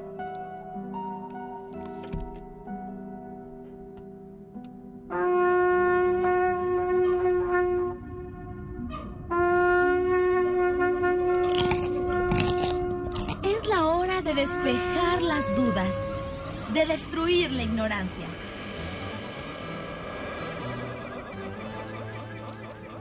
Es la hora de la iluminación con el doctor Arqueles. Es momento de apagar el debate presidencial entre Hillary y Donald Trump. Es momento de mandar a los niños a dormir y es momento de que metan los molletes al horno porque ya empezó el segmento final, la hora de la iluminación del doctor Arqueles. Es en momento también de despertar a los niños, porque es importante que ellos también se iluminen, Conde. Oh, bueno, mándenlos a dormir y luego los despiertan. Bienvenido, doctor. ¿Qué se siente ser otra vez el doctor? Mm, Pues lo mismo que se sentía antes, Mario, ¿no? No hay gran diferencia. Ajá, volvió a ser ¿Usted el mismo. planeó transformarse solamente para darme ese gusto, tal vez porque, pues porque me lo merecí de cierta manera? No, no te la creas. Luis. ¿No me la creo? Fue, fue un mero accidente cósmico. Ah, bueno. Doctor, ¿qué dato nos puede dar usted acerca de la biografía o la práctica literaria de la biografía o... O de su sé, biografía. O de su propia O biografía. de nuestra biografía, porque usted lo sabe. Bueno, muchachos, hay que, hay que apuntalar ciertas cosas eh, respecto a la biografía y a, y a su importancia, su manera de hacerse. Y, y- y, pues estos, estos caracteres, digamos, eh, que tienen que ver más con la teoría o con el, con el método de escritura, con la práctica de la escritura. Propiamente la biografía necesariamente es la historia de vida de alguien o no necesariamente también. Es la manera en que por la otra recordamos. persona. Es, es una manera de recordarla, sí. Porque, Pero eh, porque habría que ponderar, no siempre se dice, les- la historia la escriben los ganadores. Una biografía es un fragmento de historia, entonces, ¿quién la escribe? Y por supuesto, hay que pensar, está viciada, ¿no? Algo hay por ahí en todas las biografías que, que se escapa algo de la realidad, no es objetiva, pues. Una biografía puede ser muy subjetiva. Y no es lo mismo, por ejemplo, yo escribirme biografía que yo documentarme para escribir la biografía tal vez de Sor Juana. ¿No? Va a quedar distinto porque en primera es otro personaje, en segunda le ha pasado mucho tiempo y tal vez aquí también entraría cierto matiz de la ficción, aunque también en mi propia biografía entra la ficción porque ya es un recuerdo. Exactamente, y ahí entra la cuestión de, de narrar algo, la, la forma en la que narramos algo, siempre en la literatura va, va a llevar, aunque pretenda ser un texto eh, específicamente histórico o cronológico o una crónica, Ajá. siempre va a llevar la, la perspectiva del que lo escriba. Claro. Entonces, ahí tenemos la clara diferencia entre una biografía autorizada y una no autorizada, que ya tiene implicaciones legales. Pero- Sin embargo, existen otras formas de ver la, la biografía, muchachos. Pero además, eh, perdón que haga el dato, pero además una biografía no autorizada como podría decir cosas reales que no se quiere que la familia o quien sea no quiere que se sepa, como podría tener cosas irreales. Ambas, ¿no? La Ajá. autorizada y la no autorizada Ah, sí, perdón, puede la no tener autorizada. reales y no reales. Finalmente es, es el mismo problema de la perspectiva. Digamos, por ejemplo, que una personalidad famosa o reconocida, Selena. por ejemplo, tiene a su padre y a su hermano menor. Ajá. La versión del padre de la vida de Selena, incluso de la, de la muerte de Selena, es una, y la versión de su hermano Avi Quintanilla es otra. Claro. Es como eh, un, un ejemplo bastante reciente para que irnos con biografías más viejas. Esta película que, que salió recientemente acerca de Gloria Trevi, llamada simplemente Gloria, fue escrita por la dramaturga, dramaturga Sabina Berman, que ya es, eh, ya comprobó tener como colmillo escribiendo textos dramáticos, biográficos. Escribió una obra acerca de Molière y entonces ella se entrevistó directamente con Gloria Trevi para hacer esta película pero terminó peleada con la cantante porque hay cosas que la cantante le contó que no quería que estuvieran en la película y Sabina Berman básicamente no sé si en honor de la verdad o en honor del del teatro tal vez. del teatro de la película o en honor de la publicidad quién sabe pero ella escribió. Propiamente yo diría que sería en honor del personaje. ah exactamente claro. Porque esa es la cuestión, vaya, con, con cualquier escrito biográfico, por más que pretenda ser biográfico o histórico, siempre va a construir un personaje y eso es lo que se rescata de un trabajo de biografía, que el personaje o la vida de ese personaje se cuente de tal manera que el personaje mismo se vuelva entrañable, que reconozcamos la importancia que tiene en la historia o en el desenvolvimiento de algún hecho histórico, no nada más que sea cualquier persona que nosotros conozcamos en la calle. Digamos que para que se haga una biografía se necesita un- una serie de, digamos, de cumplir ciertos factores, de tener un cierto bagaje, una cierta posición, un cierto Y reconocimiento. además tener la facilidad para poderla transmitir y para poderla plasmar, ¿no? Precisamente. pues con esto debemos cerrar porque Yo nos quiero hemos recomendar, alargado yo quiero recomendar una biografía. a ver Luis vas Mi vida con Pablo Neruda. Ah, yo creí que la tuya. No, Luis, la por mía. No, busquen un libro que se llama Mi vida con Pablo Neruda de Matilde Urrutia, es la esposa, la última mujer de Pablo Neruda, donde explica Oh, sí, cómo se conocieron, cómo Pablo Neruda andaba con otra, con Delia, y a Matilde la veía de escondidas, cómo tuvo que publicar un libro con otro nombre para no enojarse con su es- entonces esposa, después cómo por fin cortó a su entonces esposa, se quedó con Matilde Urrutia y cómo vivieron felices hasta el momento del golpe de estado cuando Pablo Neruda murió de tristeza. Todo un loquillo ese Neruda, es Sí. digno de aplauso. Busquen esa biografía, de verdad, a mí me hizo llorar, a mí me conmovió. Yo en este momento no. Ah, pues la obra de Molière de Sabina Berman, esa la voy a recomendar un montón. Y de hecho todas las películas, soy fan de todas las películas biográficas de artistas como Amadeus, como Farinelli. Es más, la de Beethoven, que está tan fea, pero también... La de verla. Shakespeare. La de Shakespeare enamorado está bien Sí, padre. de verdad. Está bien coqueta. Veanla también. La de. Leonardo ¿por qué DiCaprio no? cuando se muere en el Titanic. Qué fuerte biografía. Y hay otras más. Con Hay esto nos más. despedimos del Muerde Lenguas. Muchas gracias a todos nuestros escuchas. Qué bueno que estuvieron acá. El miércoles vamos a tener invitados de lujo. Va a venir gente, no, no les vamos a decir exactamente qué, pero nada más les avisamos que viene gente de una escuela de escritura y viene gente del Cervantino. No les decimos más porque si se los spoileamos luego no nos escuchan. Los esperamos el miércoles a las diez y media de la noche mientras se despide arrugando su escaleta el Mago Conde. Luis Flores del Mal. Y el doctor Arrugando Arqueles. su corazón. Los dejamos con cultivo de ejercios y con el resto de la resistencia modulada de este lunes 26 de septiembre del 2016. Gracias. Adiós.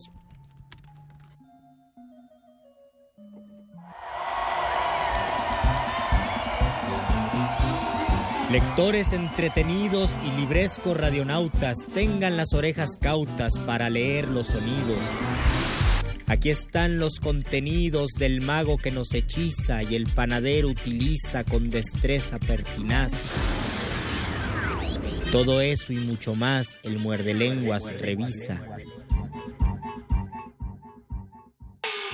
Actividad de resistencia número 78. 78. Haz uno de tus trayectos diarios caminando. Recuérdale a tus piernas que las necesitas. Recuerda salir con tiempo. Resistencia modulada. Resistencia modulada. Habla Residente. Es imposible que no te esté afectando nada. Y si no te está afectando lo de México, entonces es porque eres alguien ignorante, ¿viste? que ignora lo que, lo que lo que está ocurriendo en el mundo. Pues. Y gracias a todos los estudiantes. eh, siempre, siempre han estado presentes y ustedes son fundamentales el desarrollo de su país. es importante. Eh, la UNAM es especial. Un saludo a Resistencia Modulada de parte de PN de Calle 13. Residente. 24 meses en la trinchera de tus oídos. Resistencia modulada. De lunes a jueves de las 21 a las 0 horas. Viernes de las 22 a las 0 horas. Por el 96.1 de FM. Radio UNAM. Esto es un corte informativo para la resistencia. La nota nostra. Las noticias frescas del día en el último rincón de la noche.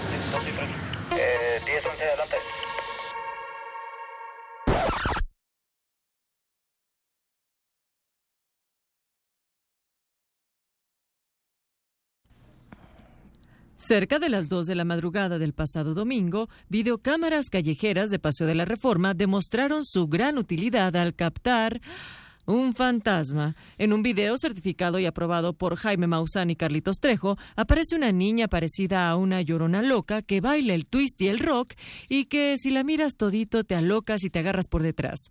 Al respecto, muchos usuarios conscientes e informados han declarado que el aumento al dólar a 20 pesos es una cortina de humo para distraernos de esta inminente invasión de espectros. Por el aniversario del terremoto de 1985 fue develada una placa en la capital mexicana para conmemorar a los funcionarios que la colocaron. Sin embargo, la placa dice que el siniestro tuvo una magnitud de 7.7 en escala de Richter, cuando el Sismológico Nacional en realidad indica que fue de más de 8. Hacer una placa conmemorativa del sismo, 500 mil pesos. Ceremonia de develación, otros 500 mil pesos. Corregir errores en la placa, 300 mil pesos. Que tu placa tenga un fail que se vuelve viral en redes, no tiene precio. Para todo lo demás existe Mancerópolis. El gobierno de Chile, que encabeza Michelle Bachelet, gastó cerca de 2 millones de pesos chilenos, casi 60 mil pesos mexicanos, en rentas de películas para amenizar los viajes presidenciales. El más grande gasto en estos gustitos fue en junio, cuando Bachelet realizó una gira por Europa. Al respecto, Peña Nieto se mostró indignado y ordenó que desde ahora en los viajes presidenciales de México solo se pongan DVDs pirata de telenovelas protagonizadas por La Gaviota y su colección de La risa en vacaciones Lo bueno casi no se cuenta, pero cuenta mucho. Y en otras cosas que se cuentan y que cuentan mucho, Roger Waters dará un concierto en el Zócalo Capitalino el próximo sábado primero de octubre. El legendario músico tocará una selección de éxitos de Juan Gabriel e invitará al escenario a la banda El Recodo para tocar su cover de Another Brick in the Wall.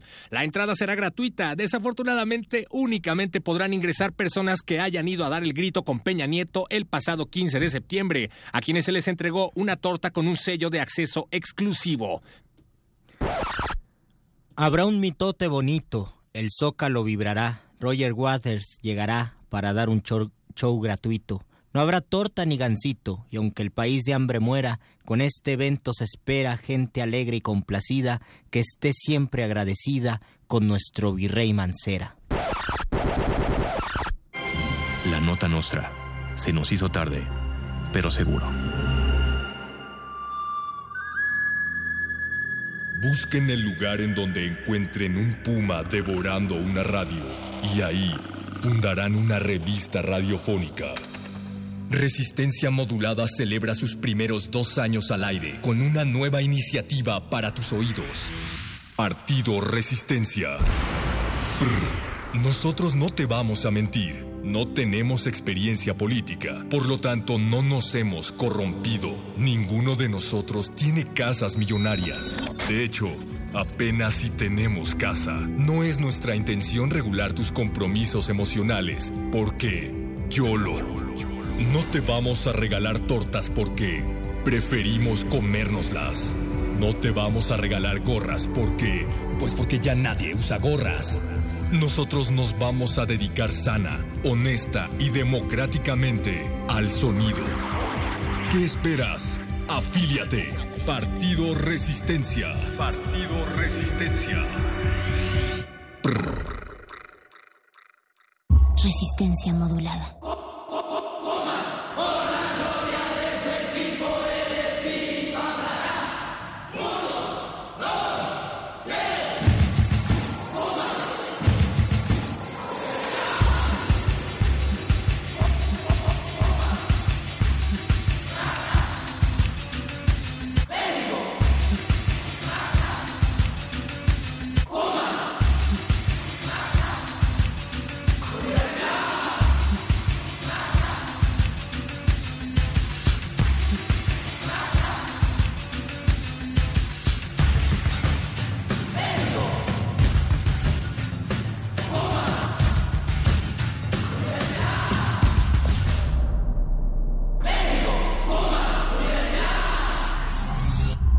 Resistencia modulada.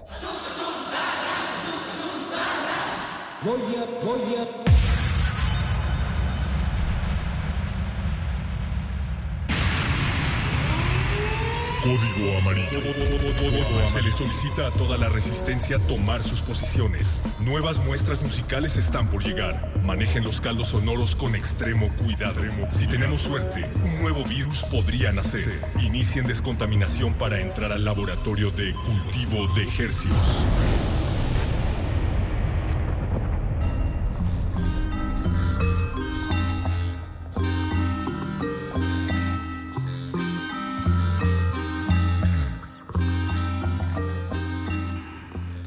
Organismos audiosensibles inmersos en el mar herciano, bienvenidos a otra contagiosa emisión de Cultivo de Hercios, el laboratorio sonoro de resistencia modulada. Aquí se germinan frescas e infecciosas muestras acústicas que hacemos llegar hasta sus oídos. A través del 96.1 de FM Radio UNAM, también transmitimos a través de 860 de la amplitud modulada, nuestra hermana aquí en Radio UNAM. Saludos monoaurales. Y transmitimos a través de internet desde nuestro portal www.radiounam.com y no, perdón, www.resistenciamodulada.com y www.radiounam.unam.mx.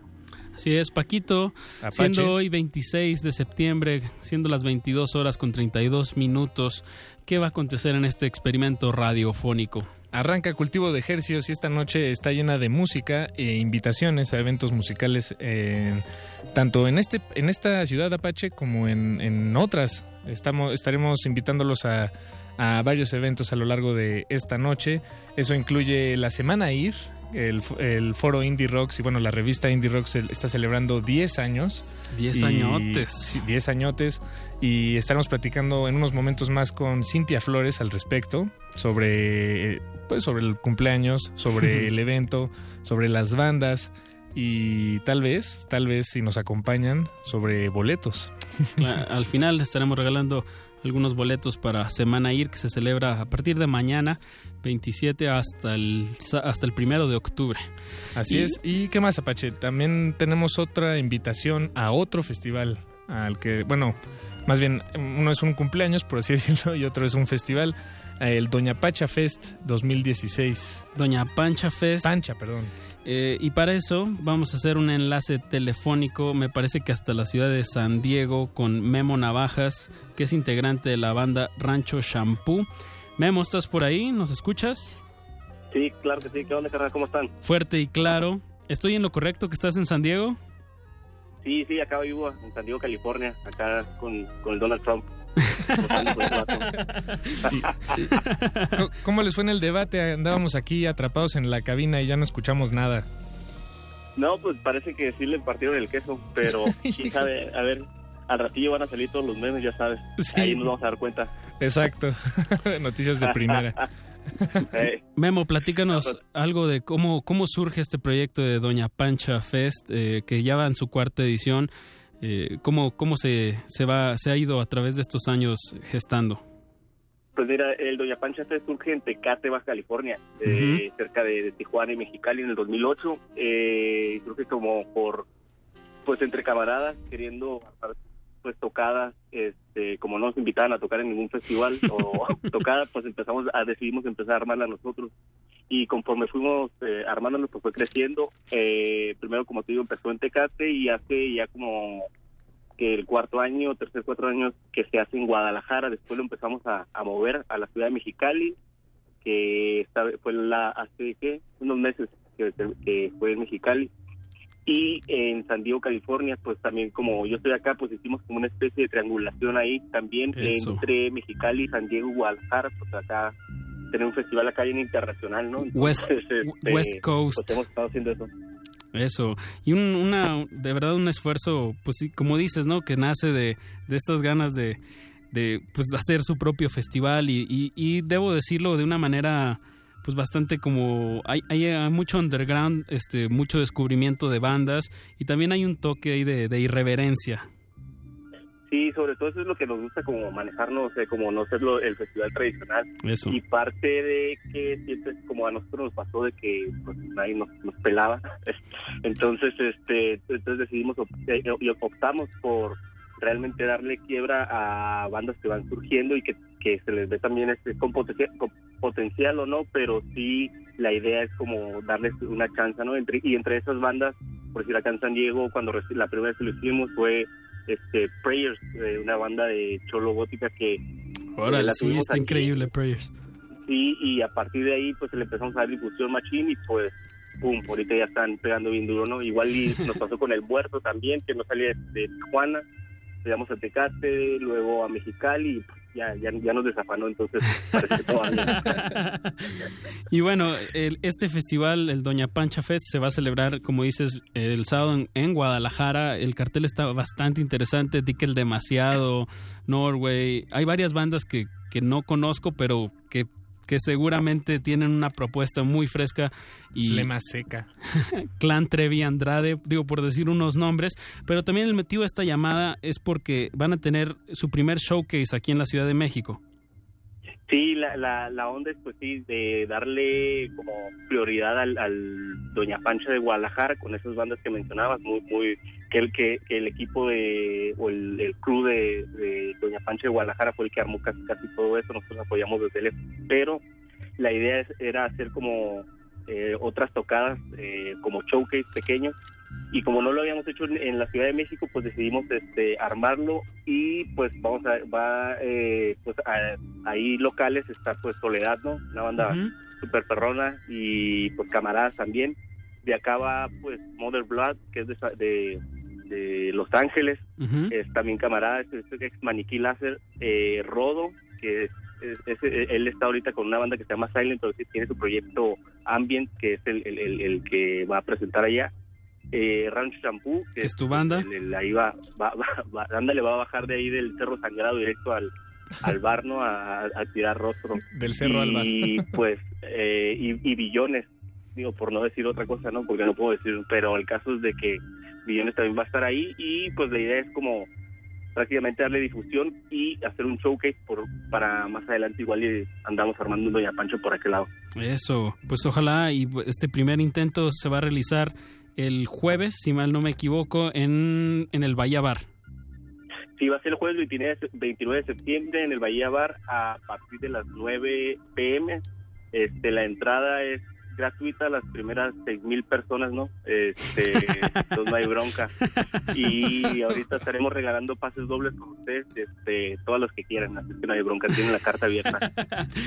Y recomiendo mucho a seguir a, a- a Doña Pancha en su evento de Facebook. La verdad, eh, tiene unas iniciativas bastante curiosas como de que manden el peor flyer que se les pueda ocurrir y ustedes lo publican. Esta, tienen ahí ese toque que te decía de la irreverencia y del internet muy graciosa. Sí, pues la idea es como hacer partícipe a la gente también, Eso. ¿no? De que, que, que sea como también como interactivo el, el, el asunto y, y el que tenga el player más gacho es el que eh, vamos a publicar. güey. Había uno por ahí. Esa es como, esa es como la idea, ¿no? Ah, Había uno por ahí que era un flyer hecho con en una tabla de Excel. Nada más. Ándale, o sea, sí, ya súper mala onda, ya, ya sin nada de ganas de hacerlo, güey. Sí, exacto. Bueno, pues Memo, No, hay unos muy grotescos, muy, muy, muy pasados de lanza. Pues, pero que chéquenlos solo ahí en las redes. la página. Exactamente, ahí Doña Pancha Fest. Y pues muchísimas gracias Memo Navajas por tomarnos la, la llamada ya hasta San Diego y pues bueno, acá estarás en tierras aztecas el jueves presentándote con Rancho Shampoo y una de las cartas fuertes de este jueves es Soledad, que ya estuvo aquí en, en la sala Julián Carrillo, aquí en Radio UNAM. Y pues si te parece Memo, vamos a poner una canción de Soledad de esta sesión que, que tuvieron aquí en Radio UNAM. Claro que sí, pues muchas gracias a ustedes y un saludo a todos y nos vemos el, el, el jueves. Nos vemos, Memo. Y avísanos cuando vengan para acá con Eso, tu pues, banda. pues, el jueves. No, no, pero en, otra ocasión, con más tiempecito. Ah, claro que sí, este, un saludo a todos ahí también a Ricardo Aguilar, el jaguar mayor, ahí Eh. con ustedes. Eso.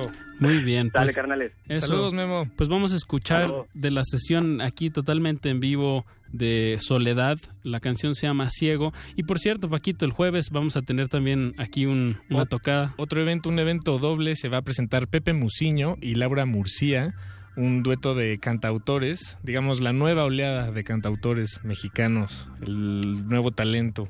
Evento Y- gratuito y transmitido también por estas mismas frecuencias. Así es, las puertas están abiertas. Y pues Paquito, para que constaten, tanto como al Doña Pancha como los eventos aquí de Radio UNAM, eh, cómo suenan, pues vamos a escuchar Ciego de Soledad.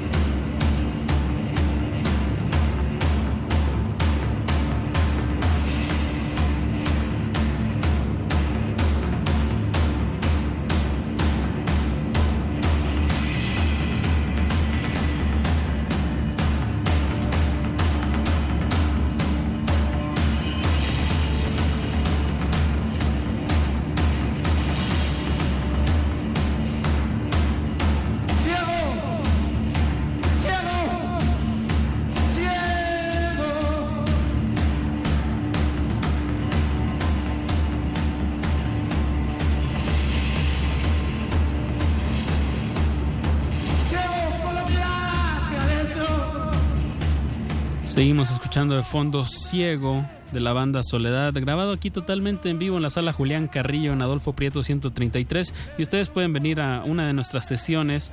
eh, pues este jueves 29 va a estar eh, Pepe Musiño y Laura Murcia. Y pues los invitamos a partir de las 9 de la noche. Esta grabación es de hace poco más de un año, ¿no, Apache? Más Así o menos. fue. Además Puro- recuerdo que Soledad, esta banda que estamos escuchando ahorita de, de fondo, cuando vinieron no quisieron Entrevista. dar entrevista, eh, ni nada, nada. Nada, en ningún momento. luego así son, ¿no? Como, como muy Ex- introvertidos. Exactamente. Que su música. Flores, nuestra invitada de esta noche, ya la escuchan aquí, aquí Hola. frente a nosotros. Qué Hola, bueno. Cintia. Muchas gracias Qué bueno por que el tomes, espacio. que tomes esa libertad y te, y te avientes al micrófono. Y pues muchísimas gracias, Cintia, por, por tomar nuestra invitación. Hay que decir que tú eres la directora y- editorial de Indie Rocks, Así que pues está cumpliendo 10 años y lo está celebrando pues de una manera particular. Sí. eh, pues con un festival de toda la semana. Vámonos por partes. Vámonos por Vámonos partes. por partes. Eh, Sí, platícanos sobre. Hay mucho que este- contar. Sí, me imagino, me imagino. Sobre 10 años de Indie Rocks. ¿Cómo Sí, comienza Indie 10 Rocks? años, ya se pasaron demasiado rápido. Tú, tú has estado desde el principio en el Yo proyecto. llegué, o sea, llegué ya cuando inició, o sea, el primer número me llegó en la escuela, así gratis, de, de ahora el padrino de mi hijo.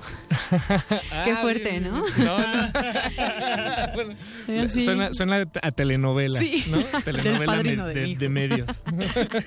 Pero no, en serio sí llegó así, ya luego, eh, eh, pues ya saben, ¿no?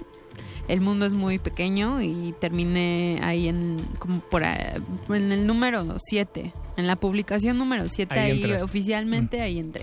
Ok, ok. Y Es pues y en ese entonces, sí, sí, siempre ha sido mensual. y en En- ese entonces era solo la revista.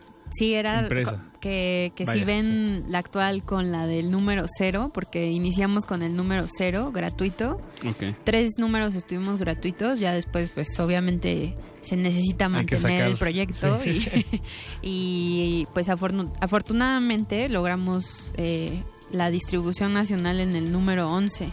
Ah, bien. Porque al Bien, bien. principio nosotros íbamos todos los del equipo, pues, la que era editora, Lina, Luisinho, Togui, Kiwi, ¿no? Todo el equipo que estábamos ahí en una en una bodega en las en la colonia Las Granjas. Pues íbamos al Chopo, repartíamos, Eso. íbamos a tiendas como discoteca, ¿no? Que también cumplen 10 años y pues ahí íbamos y las dejábamos, pero todo lo hacíamos nosotros, ¿no? Bueno, a mí sí me tocó esa parte. Eso. Ajá, correr y hacer activaciones en conciertitos pequeños, en La Victoria, Pasagüero, ya sabes, en una época muy, pues todavía más, la época de oro de Pasagüero.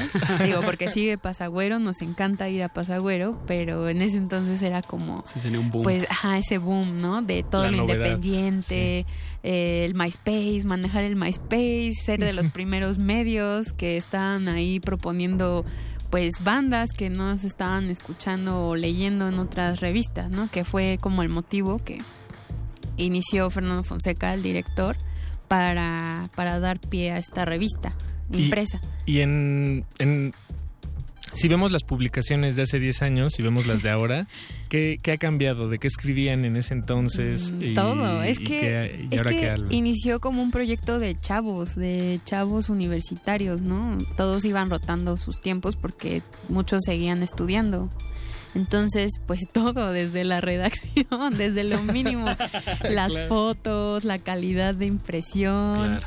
este, te digo, la distribución de ser nacionales, ahorita pues el sitio web incluso, ¿no? Nosotros, o sea, tu- teníamos las redes, fuimos de los primeros con Facebook, Twitter y, y una página, eh, pues no, no era un portal de noticias como lo es ahora.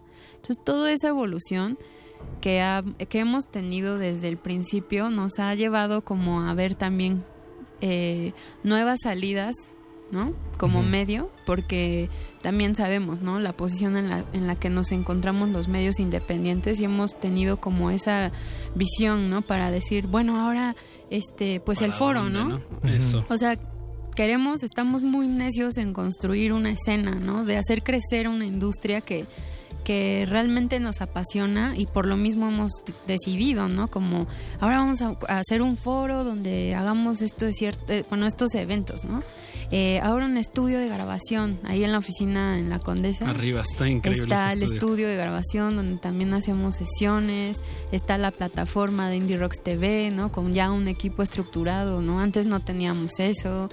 Eh, pues sí hemos pasado por muchas cosas, ¿no? Y muchas situaciones muy, muy, muy gratas, ¿no? En estos 10 años.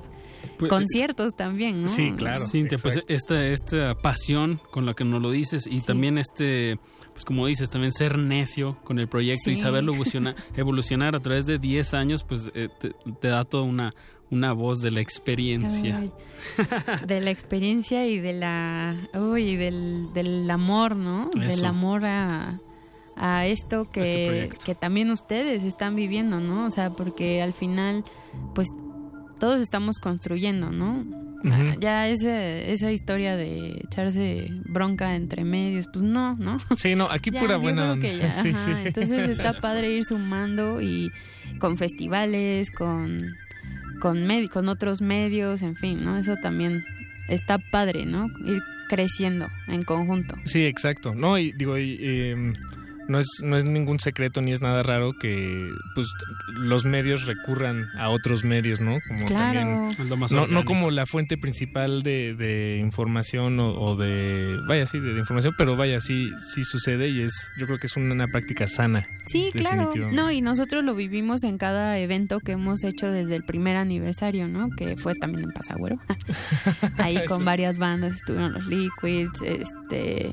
Ahorita podría mencionar todos los años, pero de repente tuvimos el octavo con Primus. Entonces sí fue como... Pero ahí ya estábamos como en ese plan de ya vamos a ser promotores, ¿no?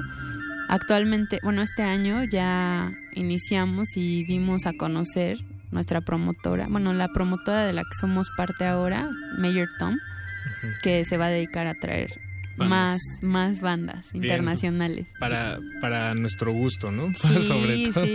No, Muy vienen bien, muy, bien. buenas sorpresas, pero ahorita la buena es la que ya empieza mañana. Eso, en la semana IR, que el celebra Indie Rock. 10 años Sí. del Indie Rocks y traen un cartel eh, nacional e internacional muy apetecible, Apache. Pues en el siguiente bloque estaremos dando más detalles, pero por el momento pues vamos a, a dar una pues un esbozo, vamos a ir calentando esos motores. Un quemón con la banda Yat. Ellos se van a presentar el miércoles Sí. 28, eh, les va a abrir clubs de Monterrey y bueno, y hasta hicimos una una, una llamada ahí a Los Ángeles con ellos para que les mandaran unos saludos, pero pues vamos a escuchar esta canción que se llama I Thought the Future Would Be Cooler y regresamos aquí a Cultivo de Ejercios con Cintia Flores.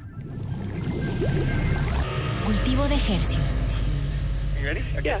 Hola, this is Jana. This is Claire, and you're listening to Residencio Modulado. We're from the band Yacht, and we're going to be playing September 28th at Foro Indie Rocks. Come see us. You're about to hear I Thought the Future Would Be Cooler. Boy! I thought the future would be cooler. I thought the future would be cooler, cooler, cooler, cooler.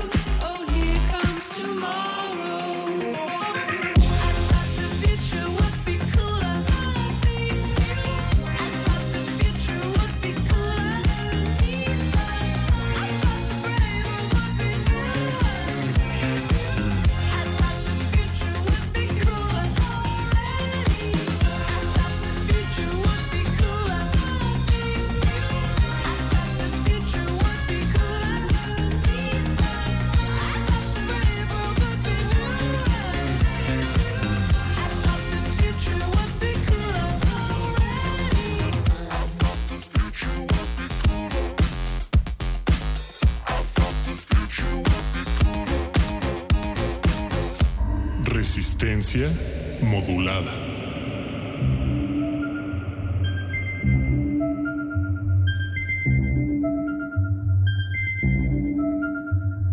Acabamos de escuchar de la banda Yat. I thought the future would be cooler. Yo pensé que el futuro sería más chévere. ¿O cómo lo traducirías, Gran Paco? Sí, claro. Chévere. Y bueno, ellos forman parte de la semana IR del festejo de los 10 años de Indie Rocks. Y- Así es. Y aquí tenemos a Cintia Flores, la directora Sí. editorial, que ya lleva acompañando a la revista, y a- bueno, al proyecto Indie Rocks desde pues casi casi sus inicios. Sí, y pues ahorita estamos muy, muy emocionados por esta iniciativa Ajá. que ya llevábamos trabajando por ahí de, bueno, como hace dos años ya había surgido la idea de hacer una semana de conciertos Ajá. porque, bueno, el foro empezó en el 2011, entonces dijimos, mm, pues, ¿por qué no? Básicamente. Tenemos el espacio, hay que todo. extendernos, ¿no? Pero ahí el tema, lo importante es que nosotros con estos actos queremos tener la exclusividad y la intimidad con bandas que pueden estar en cualquier cartel internacional. Eso. Tal vez no headliners, ¿no? Obviamente, ¿no? sí. Por las condiciones, los costos, etcétera, pero sí bandas que realmente nos apasionaron ver en vivo o que realmente sabemos que tienen un, un mensaje, ¿no? Muy claro, como Yat, ¿no? En este caso, hablan mucho de política, de diversidad sexual, de apertura, ¿no? De la mente, o sea, mm, todas las bandas tienen eso. Creo que es un punto en común, incluso las nacionales, o sea, es algo que sí nos transmite, ¿no? A nosotros en, en, en el equipo y también los actos, bueno, las actuaciones en vivo, ya sí, de verdad que nos consta que, son excelentes recomendaciones, ¿no? Como The OCs, que es una banda de garage que está, wow. Mañana va a haber un Sí, se va a slam caer. con dos baterías. es mañana. Sí, con- y luego The Rising Sun, después como dijeron, Yat y Clubs, el Ajá. 28 de septiembre, Chic Chic Chic con Da Punto Beat, entonces va a ser la fiestota, digo, ellos ya llevan muchos años, pero Los dos grupos. son grandes actos en vivo que no se pueden perder. El viernes vamos con Sons de Canadá y Mintfield, que es como el combo oscuro, exacto. ¿no? Electrónico, rockero, pero oscuro y, y los más jóvenes de todos. Entonces, y ya para cerrar, pues trajimos a Chivo Mato, que Eso. para mí, o sea, cuando me dijeron ya se confirmó, porque también des- del 2014 que estaban anunciando su disco, Ujú. Hotel Valentine, pues está, bueno, estábamos ahí insistiendo y, y no se daba, pero por fin lo logramos y para nosotros fue una gran, gran noticia, ¿no?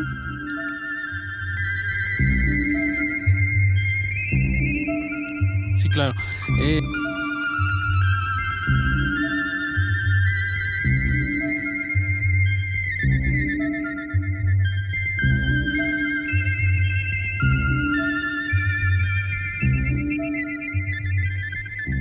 Eh, esa pausa se debió a que ya no estamos enlazados con el 860 de la amplitud modulada aquí en Radio Nam, Oh. pero los invitamos eh, a quien sea que nos esté escuchando a que siga esta conversación en el, 900 en el 96.1 de Ah. FM. o en el mundo curioso. entero. En el mundo es entero. dato curioso. Eh, estamos hablando con Cintia Flores sobre la semana IR, la semana que está celebrando Indie Rocks por su décimo aniversario.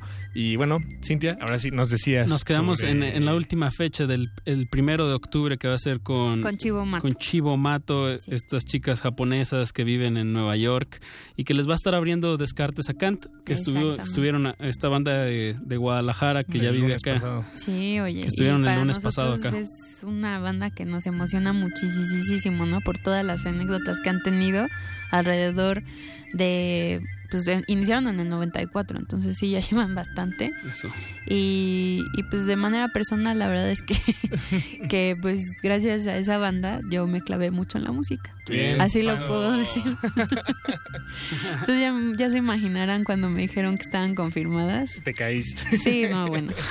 Fue No, demasiada alegría. Es una gran, gran banda. Claro. Y es tan grande que sería irresponsable de nosotros hablar tan bien de esta banda y no compartirle a la audiencia un poco de su música. Y sobre todo porque van a tocar este viernes. El sábado Perdón, primero. este sábado. El sábado. El sábado primero. Y pues Cintia, eh, avísale a la audiencia, a los radioescuchas, dónde pueden tener más información de todos los eventos de la semana IR. las entrevistas, todos los links, ¿no? A- a- para adquirir los boletos en indierocks.mx, diagonal semana IR, ¿no? Ahí está toda la información. Eh, también sigan nuestras redes en arroba indierocks y el Facebook como Indie Rocks Mag. Ahí está todo. Estamos poniendo toda la información para que no falten. Nada de que, uy, ¿a poco vinieron? No, no, no, no, no, entérense, por favor, porque es, es, híjole, Entérense. frustrante. Y pues bueno, pues arranca mañana y qué manera de arrancar con The OCs. Eh, pues Cintia, muchísimas gracias por venir aquí a la cabina. Gracias a ustedes. Gracias, De verdad, qué Y- gusto. Y te, vamos a, conocerlos. y te vamos a despedir de esta cabina séptica de cultivo de ejercicios con una breve entrevista Ay, sí. que, que tuvimos con Chivo Mato y pues regresamos. Con Mijo, ¿no? Mijo con Hattori. Ajá, Ujú. exacto. Y pues regresamos aquí a cultivo de ejercicios, no le cambie y pues vamos a tener boletos regresando. Así es, no le cambie. Cultivo de ejercicios.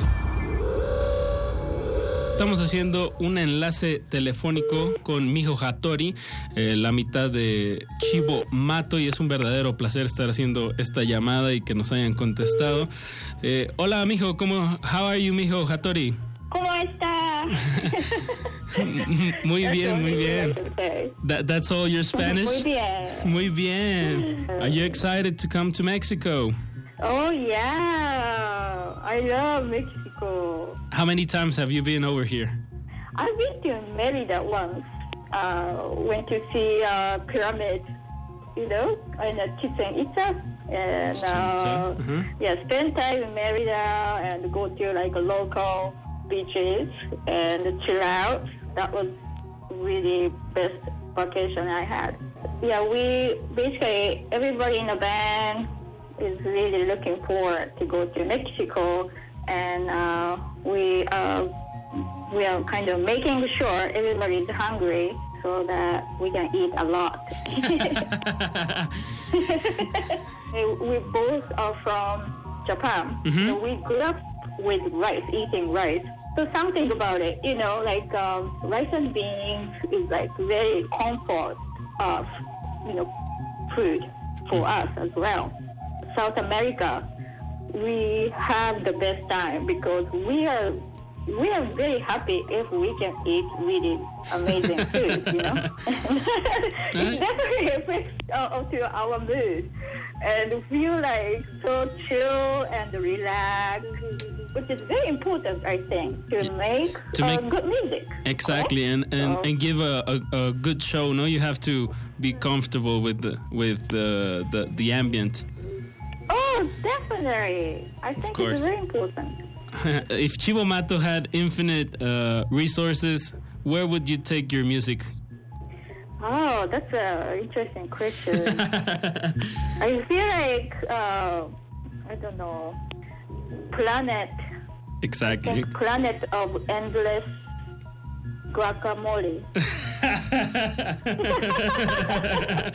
nice. I would really like to hear Chivo Mato over there. nice, ni- nice answer.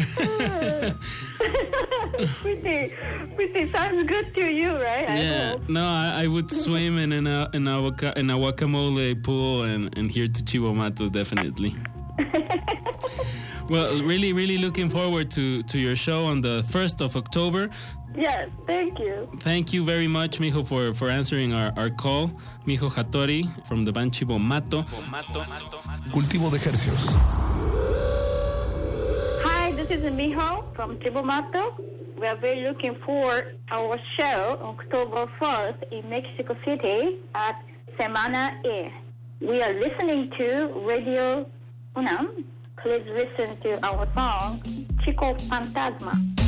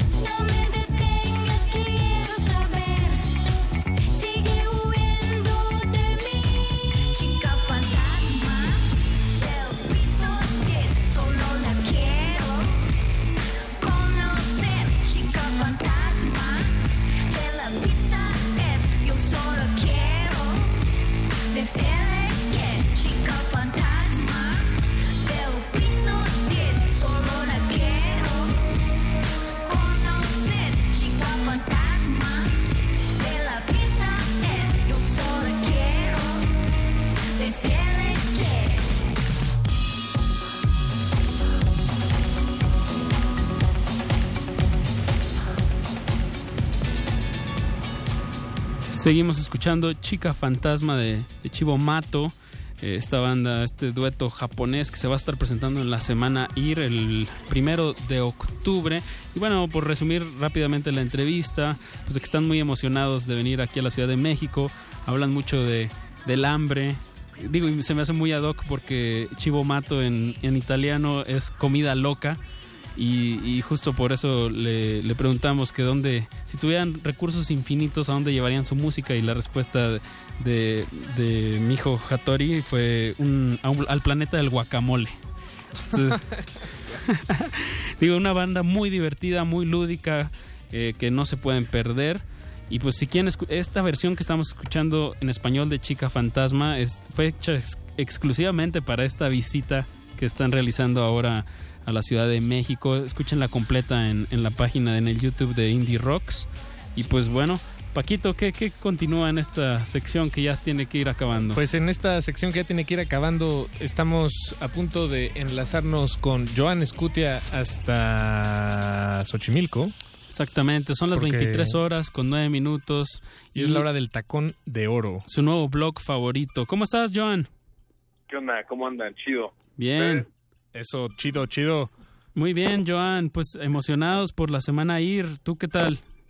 Sí, sí, sí, también traen, traen buenos grupos y me parece que el día de mañana va a ser, si no el mejor, sí uno de los más interesantes. Eso. Y supongo que por ahí va tu recomendación o, o por qué lo dices, Joan. Sí, claro, pues Sonora que no lo merece, ¿no? Y Eso. el día de mañana tocan los, los DOC, que es una bandotota desde hace casi 20 años ya. Y pues, debe de ir a checarla mañana quien tenga la oportunidad de lanzarse allá. Mañana a partir de las 9 de la noche, me parece. Y, y bueno, Joan, vamos a aprovechar tu sección para regalar unos boletos a, la, a los radioescuchas que A han los estado. desvelados. Exacto, que han estado atentos. Eh, solamente tienen que marcar al 55 23 54 12 y decirnos cuántos años cumple Indie Rocks. Y, y acá nuestro productor Betoques les va a dar hasta opción de a qué concierto quieren ir. Ándale. Eh, son boletos eh, individuales. Ah, ok, ok. Léndido. Exactamente, pues muchísimas. Joan, pues algo que quieras agregar de la canción que nos traes de recomendación. Pues nomás que, que es una de las mejores canciones de, del nuevo disco que, sa- que sacaron este año, que aparte es el disco número 17 en su carrera. O sea que sí, hay que Órale. meterse ahí a, a grabarle bien porque porque la verdad es que todos están, están muy padres. Y bueno, pues la canción se llama eh, Dead Man's Gone y es lo de siempre y la, la mejor fórmula cortesía de la casa que es un rock garage psicodélico Eso. californiano bastante, bastante loco. La pistola de un hombre muerto a- a- a part- eh, de parte de The es la recomendación de tacondeoro.com, su nuevo blog favorito. Pues, ¿dónde más, verdad, Joan? Pues ¿dónde más no es aquí? Eso, pues Y- vamos a escuchar esa canción. Y va- vamos a repetir los números una vez más: 55 23 54 12. Eso Y- es para todos los interesados en boletos. para la semana ir. boletos. Y pues muchísimas gracias a todos por escuchar, muchísimas gracias al equipo aquí de Radio UNAM y continuamos con el playlist. Hasta la medianoche está la resistencia modulada, no le cambie que está Juan Pablo Villa, nos va a deleitar con su selección musical. Y yo fui Apache Raspi. Yo fui Paco de Pablo, 55 23 54 12. Nos escuchamos la próxima semana. Gracias.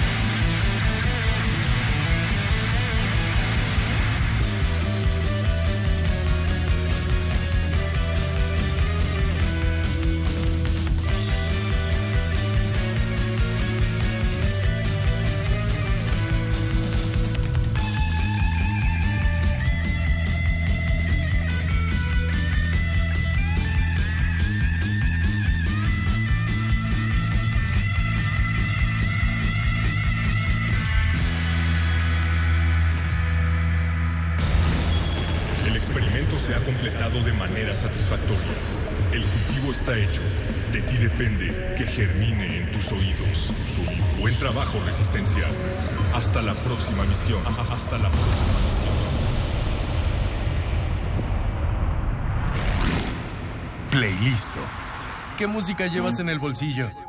Aquí es donde la resistencia viene a compartir las notas que ha recopilado en su cabeza. Complacencias musicales de personajes poco complacientes. Estás en Estás en Estás en Estás en el Playlisto.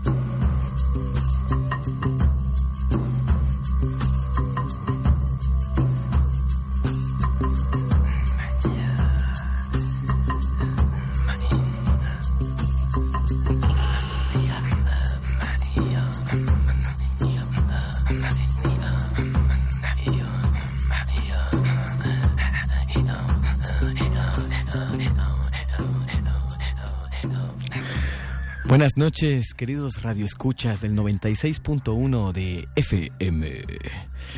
Lo que ustedes están escuchando, con lo que entramos y lo que están escuchando de fondo, son los cantos, es la voz, es el espíritu de Juan Pablo Villa.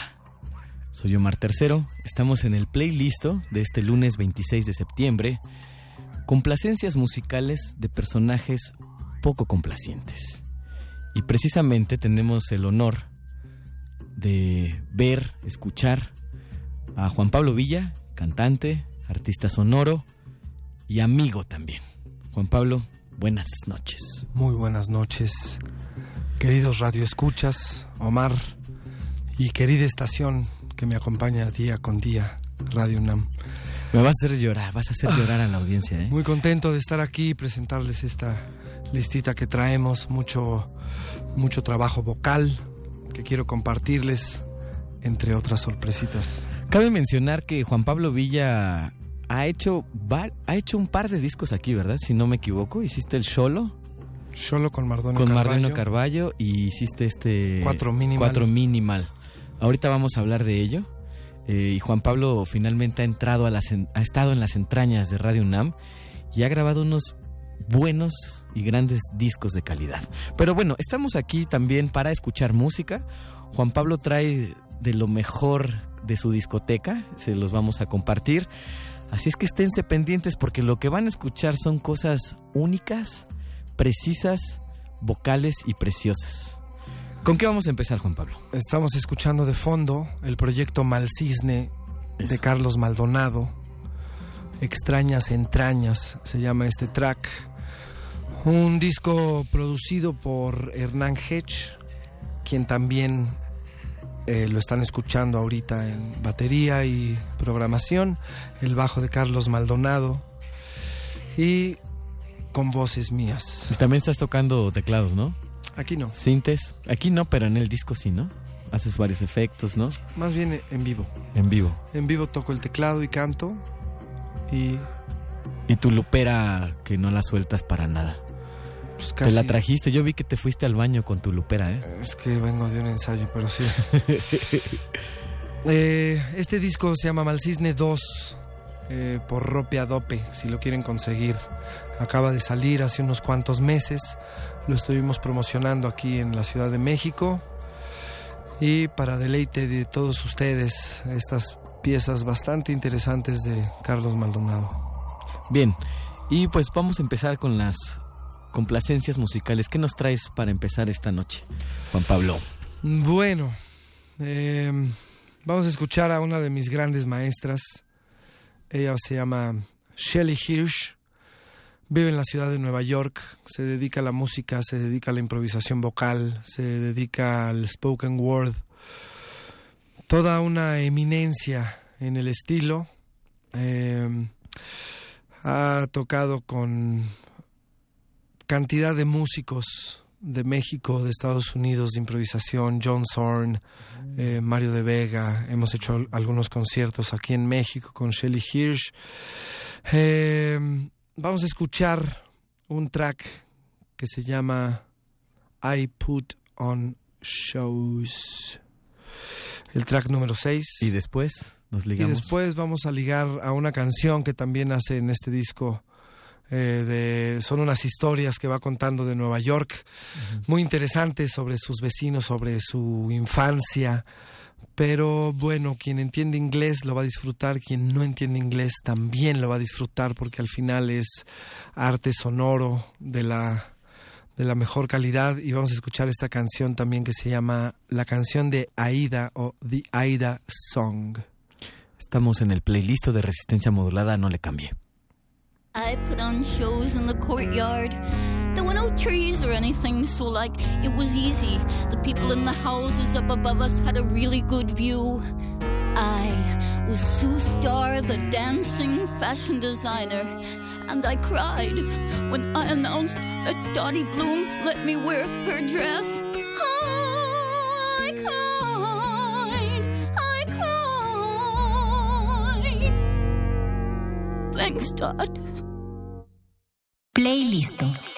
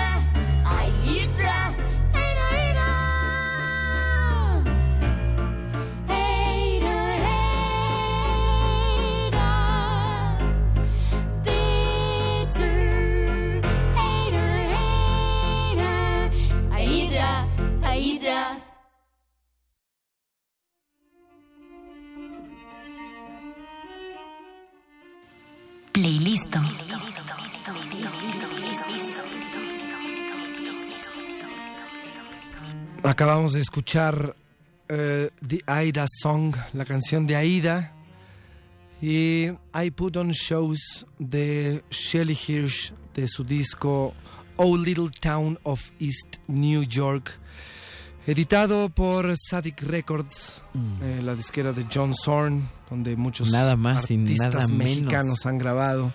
Moon Azul, Dora Juárez, eh, Klesmerson. ¿Conoces a John Zorn? Yo no conozco a John. Híjole, que... Oye, pero cantaste con esta mujer. Me han platicado Shelley del- Hirsch, No, no es cierto. De sus lentes. sus lentes. Shelly Hirsch, fíjate que hace unos 10 años, eh, junto con unos amigos, Gabriela Pérez Negrete y Arifo Valle, eh, produjimos una serie de conciertos aquí en México con Oscar Haddad también. Eh, estuvimos en el Teatro La Capilla, dimos un taller ahí en Teatro que Danza y dimos un concierto también en Cuernavaca. Eh, una serie de improvisaciones y bueno, esta Shelley nos trajo dos piezas, entre otras esta Old Little Town of East New York. Una excelente cantante, sigue activa, haciendo y deshaciendo con su voz. Juan Pablo, tú, ¿cuándo descubriste cómo se te dio este arte de cantar y de cantar en el estilo que tú tienes, muy particular? ¿Cuándo dijiste yo me voy a dedicar a la música? ¿Desde cuándo empezaste a cantar? Cuéntame un poco tu historia. Pues empecé chiquito, es medio aburrida. ¿Sí quieres? Pues rápido. Ok. Ándale. Nada. Eh, empecé a cantar pues, chavito. Me gustaba mucho cantar con mi mamá o con mi papá, cantar las canciones que ponían. Empecé a tocar piano muy chico, entonces pues eso me ayudó un poco como para eh, jalar el hilo de la voz. Y finalmente, bueno, me encontré con la guitarra y empecé a hacer canciones. Tenía muchas ganas de, de decir muchas cosas en mi adolescencia. Entonces, sí, te vieras como un trovador, ¿no? Sí, sí, sí, era un cantautor. Eh, pues yo escuché mucho rock de chavillo y mucha música clásica, entonces era una especie ahí como Eh. medio de, de híbrido eh, o de fusión entre estas dos formas, ¿no? Y, y ya dentro de las canciones empecé a trabajar mucho con improvisaciones, acercarme a cantantes, al canto bifónico de los mongoles, concretamente de Junjurtú, conocí el canto bifónico también de, de, de, de, de, de- ahorita se me fue el nombre, pero ahorita me acuerdo, eh, que lo trajo aquí a Occidente. eh, y no sé, empecé a escuchar otro tipo de música que antes no escuchaba, en donde los cantantes abordaban de otra manera Es que el es instrumento, como Es- los Five Men Singing, Mm. que algunos de ellos han venido acá a México. Five Men Singing, creo que hace ya muchísimos años no se juntan, pero está Phil Minton, que pues hasta donde sé no ha venido a México, pero Mm. Eh, Jab Long ha estado varias veces aquí en México. David Moss también. Mm. David Moss, sí. Ajá. Y pues son unos grandes maestros, ¿no? Son pues de los primeros que empecé a oír haciendo como mucha locura con la voz, ¿no? Rompiendo estereotipos y formas que yo tenía en la cabeza de lo que era el canto. Y eso, pum, de repente produjo en mí así como una inquietud. Yo quiero, yo quiero hacer algo así. Pues no, sí, acercarme. sí y no, porque a mí ya me gustaba como hacer cosas con la voz, acordarme de las cosas que hacía de chiquito, ¿no? Así cuando me levantaba y hacía "Ah", y entonces Claro, claro. a ver cuánto aguantaba, ¿no? Sí, sí. Y que finalmente pues las empecé a incorporar, ¿no? Y bueno, ya pues empezar a ampliar también el, el universo sonoro con todos estos cantantes, ¿no? Porque es importante, queridos radioescuchas, y si ustedes no conocen a Juan Pablo Villa, pues googleenlo, eh, acérquense a él y verán que es algo que no realmente no se esperan de un cantante. Es que tenemos como la idea de qué es ser un cantante, ¿no? O sea, tenemos como muchos esos modelos eh, medio poperos o qué sé yo, alguien que se pare, va a ser acompañado por una guitarra o algo así.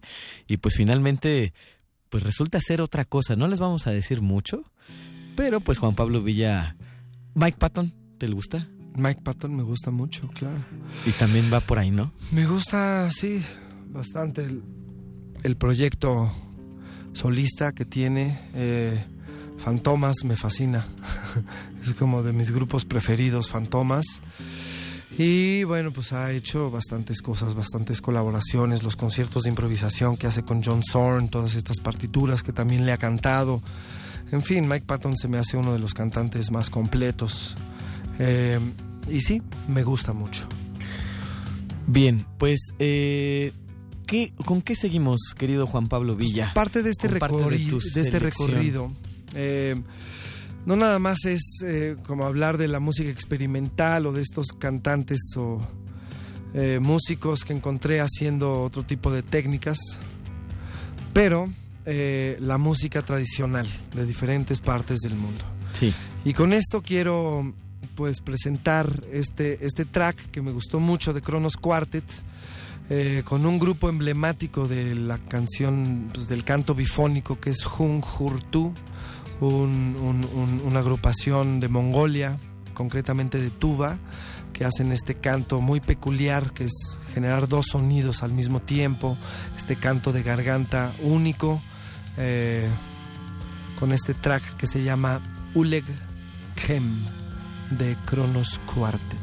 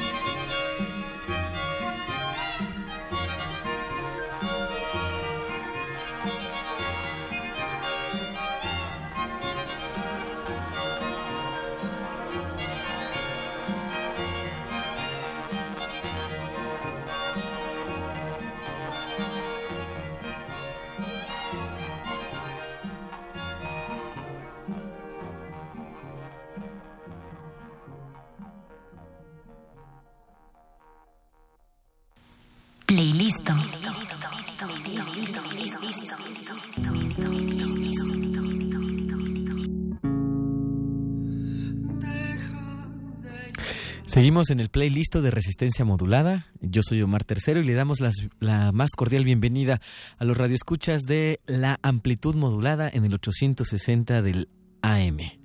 Los saludamos. Buenas noches. Juan Pablo Villa, ¿qué escuchamos? Muy buenas noches, eh, nuevamente. Eh, escuchamos de Kronos Quartet y Hun Hurtu Uleg Kem, de un disco que se llama Early Music, un disco muy hermoso con composiciones de eh, John Cage, eh, David Lamb, John Dowland, Arvo Part. Un disco bastante interesante de Kronos Quartet, acérquense a él. Y bueno, y acérquense por supuesto también a Hun Hurtu, que tienen varios discos muy buenos. Eh, este canto tradicional de Mongolia, este canto bifónico, estas voces que oían con el canto de garganta y donde se escuchaban de pronto dos melodías sonando, eh, pues ellos son eh, y el canto tradicional de Tuva, Mongolia. Recuerden que si quieren ah, saber del playlist que estamos eh, tirando ahorita por estas frecuencias, eh, síganos en Facebook Resistencia Modulada y Twitter R Modulada. Con mucho gusto les damos los nombres y les damos la ruta de estas piezas musicales que son unas verdaderas joyas. Y vamos a lo que sigue. Quiero también anunciar un evento muy importante a propósito de la pieza que vamos a poner a continuación, que sucederá el sábado primero de octubre en el Teatro de la Ciudad. Creo que es la primera vez que se hace eso. Juan Pablo, a ver, cuéntanos. Es la segunda. Oh, qué pena. Disculpe usted. Primero de octubre, Teatro de la Ciudad, estarán, vamos a tener la fortuna nuevamente de estar y escuchar a los cardencheros de Sapiorís, don Fidel Elizalde, Antonio Valles y Guadalupe Salazar. Ellos vienen de Sapiorís, eh, municipio de Lerdo, allá en Durango.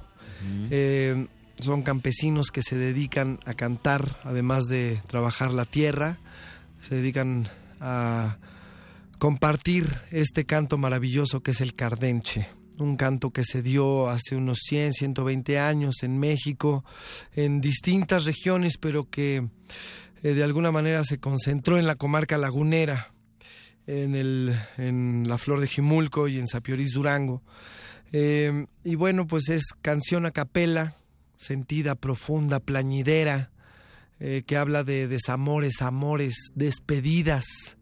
Y como la espina cardenche entra fácil, pero al momento de querer sacarla es muy difícil, duele, se queda el veneno adentro, se queda eh, la ponzoña. Y vienen a visitarnos al Teatro de la Ciudad. Estamos dirigiendo un coro. Eso me iba, a eso me refería. ¿Este coro es la, también la segunda vez que haces este coro? No, el coro es la primera vez. Ya pero ves, a eso me refería. Fíjate, es, que es la hora, ¿no? Pues es que Ya son 11:37. tenía razón Juan Pablo Villa. Es la primera vez que razón. armas un coro, Cardenche. Exactamente. Es un coro acardenchado, eh, donde pues en realidad queremos celebrar junto con los cardencheros de Sapiorís la mismísima canción Cardenche y les vamos a cantar unas cuantas melodías, eh, unos- unas cuantas canciones con algunos arreglos míos, algunos sí, vamos a respetar el tema tradicional, eh, un coro conformado por 21 voces en escena, que está son- sonando cada vez más emocionante. Estamos ya muy cerca de la fecha, es este sábado, este siguiente sábado a las 7 de la noche. Teatro de la Ciudad. Teatro de la Ciudad, Esperanza Iris, ahí en Donceles. Roger Waters va a ir con nosotros, va a ir a vernos un ratito, se va a dar la vuelta, ¿no? Se va a dar la vuelta. y Ya habló contigo, ¿no? Pues to- todavía no, pero... Te, pero te tengo mandó un entendido. WhatsApp que va a pasar. Eh, pues ya de ahí se lanzan. Este, ya están muy Les queda cerca. cerca, Les queda claro, cerquitita. claro, claro. Ajá. Y yo creo que hay mucha gente que en realidad va a ir a ver a los cardencheros y de pronto no va a ir a ver a Roger Waters y luego... No le va a pues, importar. Y otros que sí van a ir a ver a Roger Waters y van a querer Roger llegar Waters. Waters y van a querer llegar muy temprano. En fin, pues así es esta ciudad donde hay muchísima música, donde hay muchísima diversidad y vamos a escuchar esta maravillosa canción de los cardencheros de Sapiorís del disco Un amor pendiente de Rope Adope que se llama Yo ya me voy, amigos míos. Yo ya me voy, amigos míos, aquí los dejo y aquí los dejo con una flor entre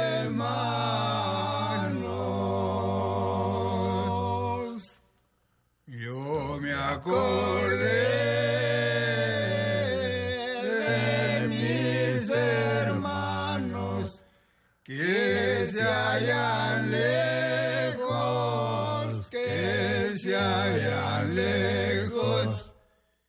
Échenme su bendición,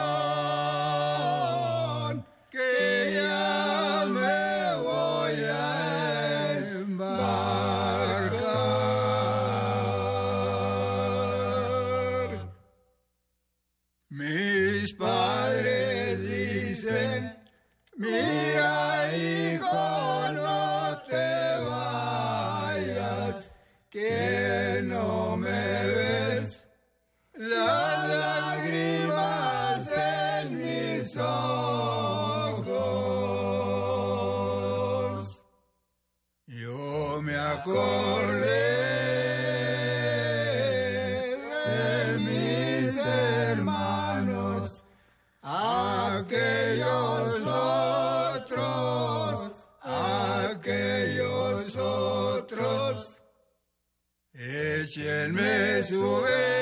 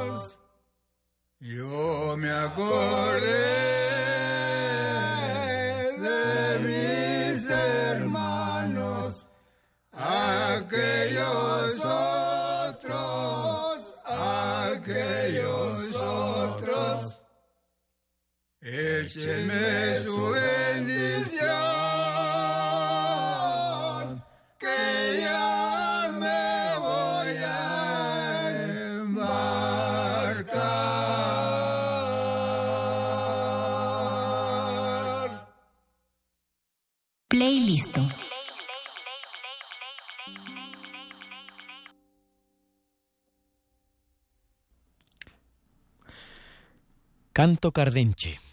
¿Qué escuchamos, Juan Pablo Villa? Yo ya me voy, amigos míos, de los Cardencheros de Sapioris, un disco que se llama Un amor pendiente, eh, producido por Rope Adope. Eh, canciones tradicionales de la comarca lagunera. En este disco participan Higinio Chavarría, eh, como la nueva generación, representando a la nueva generación de cardencheros. Los cardencheros, por supuesto, Don Fidel, Elizalde, Don Antonio Valles, Don Guadalupe Salazar. Un disco bastante interesante que pueden conseguir en las tiendas. Cardencheros de Sapioris, Un Amor Pendiente, eh, por Ropeadope. eh, producido por Hernán Hedge y Todd Clauser. Nada más. Eh, participamos aquí Alex Mercado, Todd Clauser. ¿El pianista Alex Mercado? Exactamente. Oh. Iraida Noriega, Aaron Cruz y el cuarteto Acardenchados, del cual formo parte, que es un, cuarteto que pues, toma el nombre, obviamente, de la canción Cardenche y que pues trabaja un poco con esta forma de la música, de ir acardenchando lo que vamos componiendo, lo que vamos montando.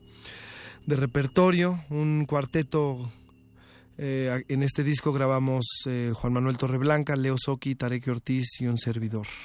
Bien.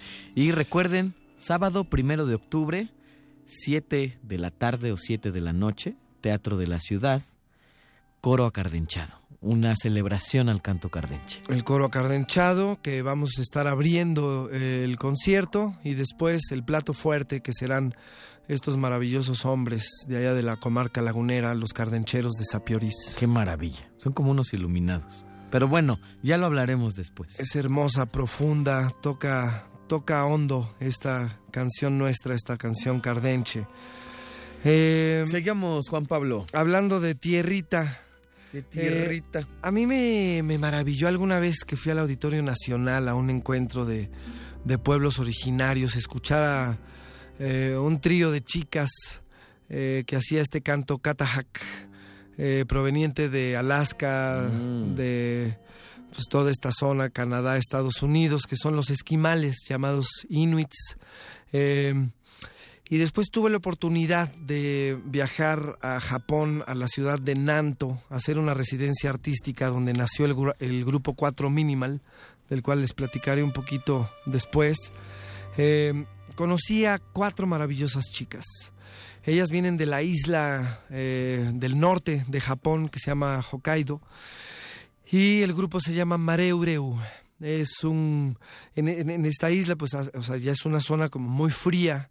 Y tienen este canto que me pareció muy parecido y muy similar al canto inuit, al katajak.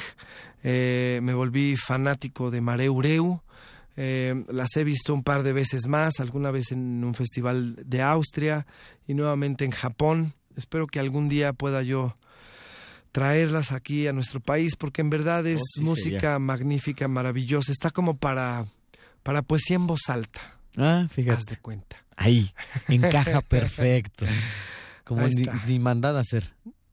Eh, vamos a escuchar de Mareureu estas dos canciones, Emuscane y Ponjehaki, Gesiri, em, eh, eh, Etukumakara estos dos temas, bueno, van cantando y elaborando esta, este acompañamiento con las voces, no hay, no hay loops ni nada, por supuesto, son solo cuatro chicas cantando alrededor de un tambor, hacen una especie de ritual o de rito mientras van cantando, muchas veces lo tocan con la palma, eh, también utilizan em, eh, su cuerpo y muchos eh, juegos con la voz.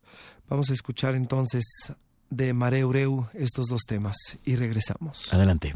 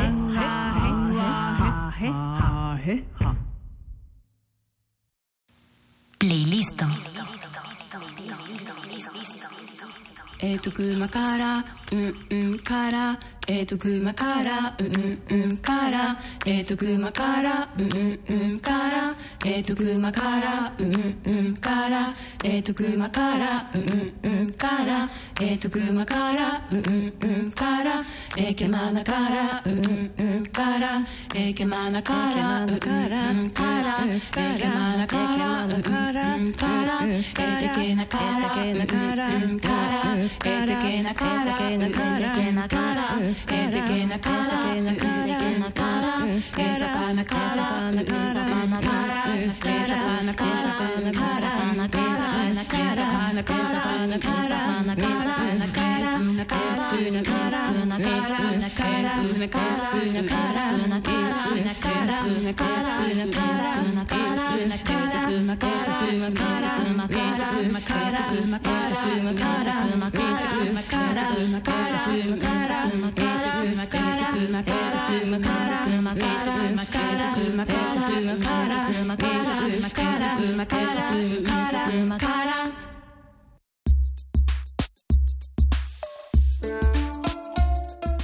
Playlist.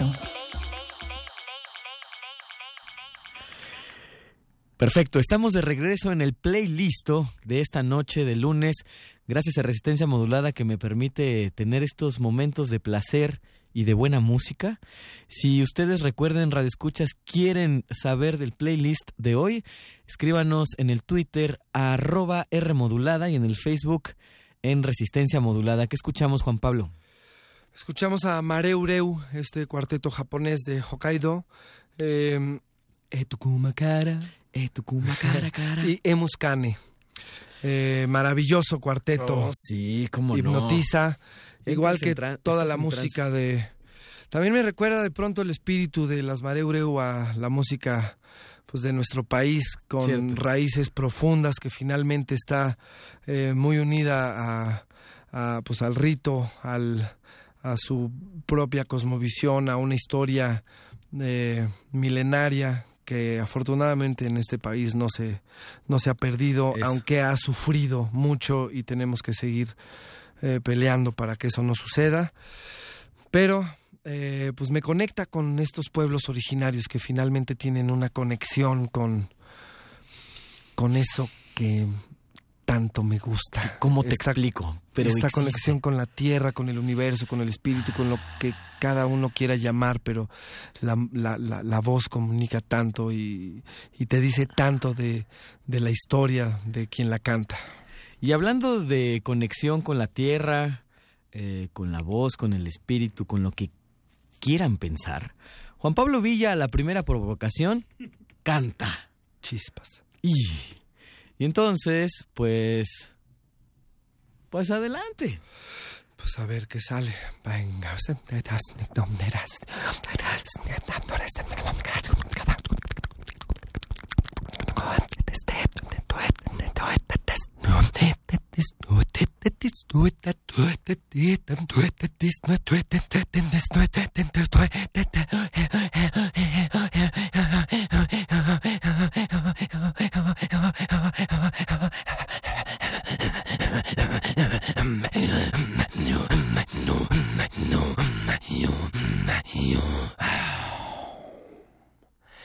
Ya se van las golondrinas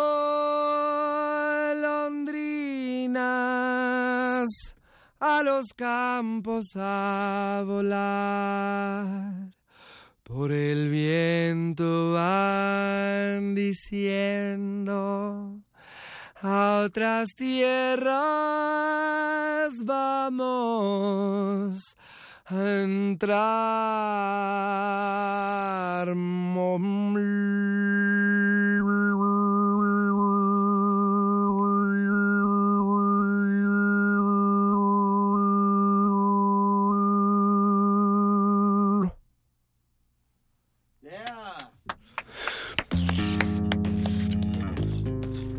Bien, pues este es Juan Pablo Villa, es parte de lo que van a escuchar con un coro maravilloso, alucinante, el sábado primero de octubre en el Teatro de la Ciudad a las 7 de la noche. Dense una vuelta.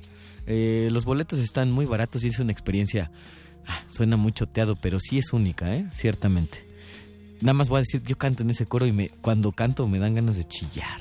Ciertamente, es una emoción tremenda. Y bueno, Juan Pablo, ya nos vamos. El tiempo, vamos llegando a la medianoche. Y vámonos con un disco que tú hiciste aquí en la sala, Julián Carrillo. Cuéntanos y pues nada, llévanos de la mano hacia este track. ya que estamos celebrando la canción Cardenche y que amablemente eh, los invitamos a que estén en el Teatro de la Ciudad este primero de octubre. Eh, aquí en, en el teatro o en la sala Julián Carrillo eh, grabamos un disco con este cuarteto que se llama Cuatro Minimal, conformado por Sakaki Mango de Kagoshima, Japón, Chang Jehyo de Seúl, Corea, Fernando Vigueras, guitarrista mexicano de la Ciudad de México, eh, y un servidor, Juan Pablo Villa. Este Cuatro Minimal eh, termina de redondearlo un artista visual por muchos conocido, Arturo López Pío, eh, con su cine a mano. Y este es un quinteto, en realidad el Cuatro Minimal, con este artista visual invitado, eh, que bueno, una, una de sus residencias la hicimos, una de las residencias la hicimos aquí en México, hemos hecho dos ya en Japón y pudimos grabar el disco en la sala Julián Carrillo. Eh, lo grabamos en dos días, después con Inti Terán terminamos de hacer todo el trabajo de postproducción, eh, algunos overdubs, etcétera. Eh, un disco maravilloso, estamos muy contentos. Una, porque nos prestaron la sala amablemente, que fue maravilloso siempre estar aquí en Radio UNAM, eh, grabarlo con Inti y que este disco pudiera salir en, tanto en Japón como en México. Y bueno, pues Ah, nos vamos. Celebrando la canción Cardenche Sí. y que también se celebra con los cuatro minimal, vamos a oír dos temas tradicionales en una misma canción. Se llama Arirán, una canción tradicional coreana, y Yo ya me voy a morir a los desiertos, una canción tradicional eh, cardenche con el cuarteto cuatro minimal. Y nada más decirle al público que de fondo estuvimos escuchando todo el disco de Malcisne de Carlos Maldonado, Hernán Hedge y un servidor. Mil gracias por el espacio, No, a ti, Juan Pablo, que vienes. A ver si vienes más seguido, ¿no? Sí, nos vemos en el Teatro de la Ciudad. Siete de la noche el sábado y después se van a ver lo que quieran. Se quedan con cuatro mínimos. Gracias, buenas noches.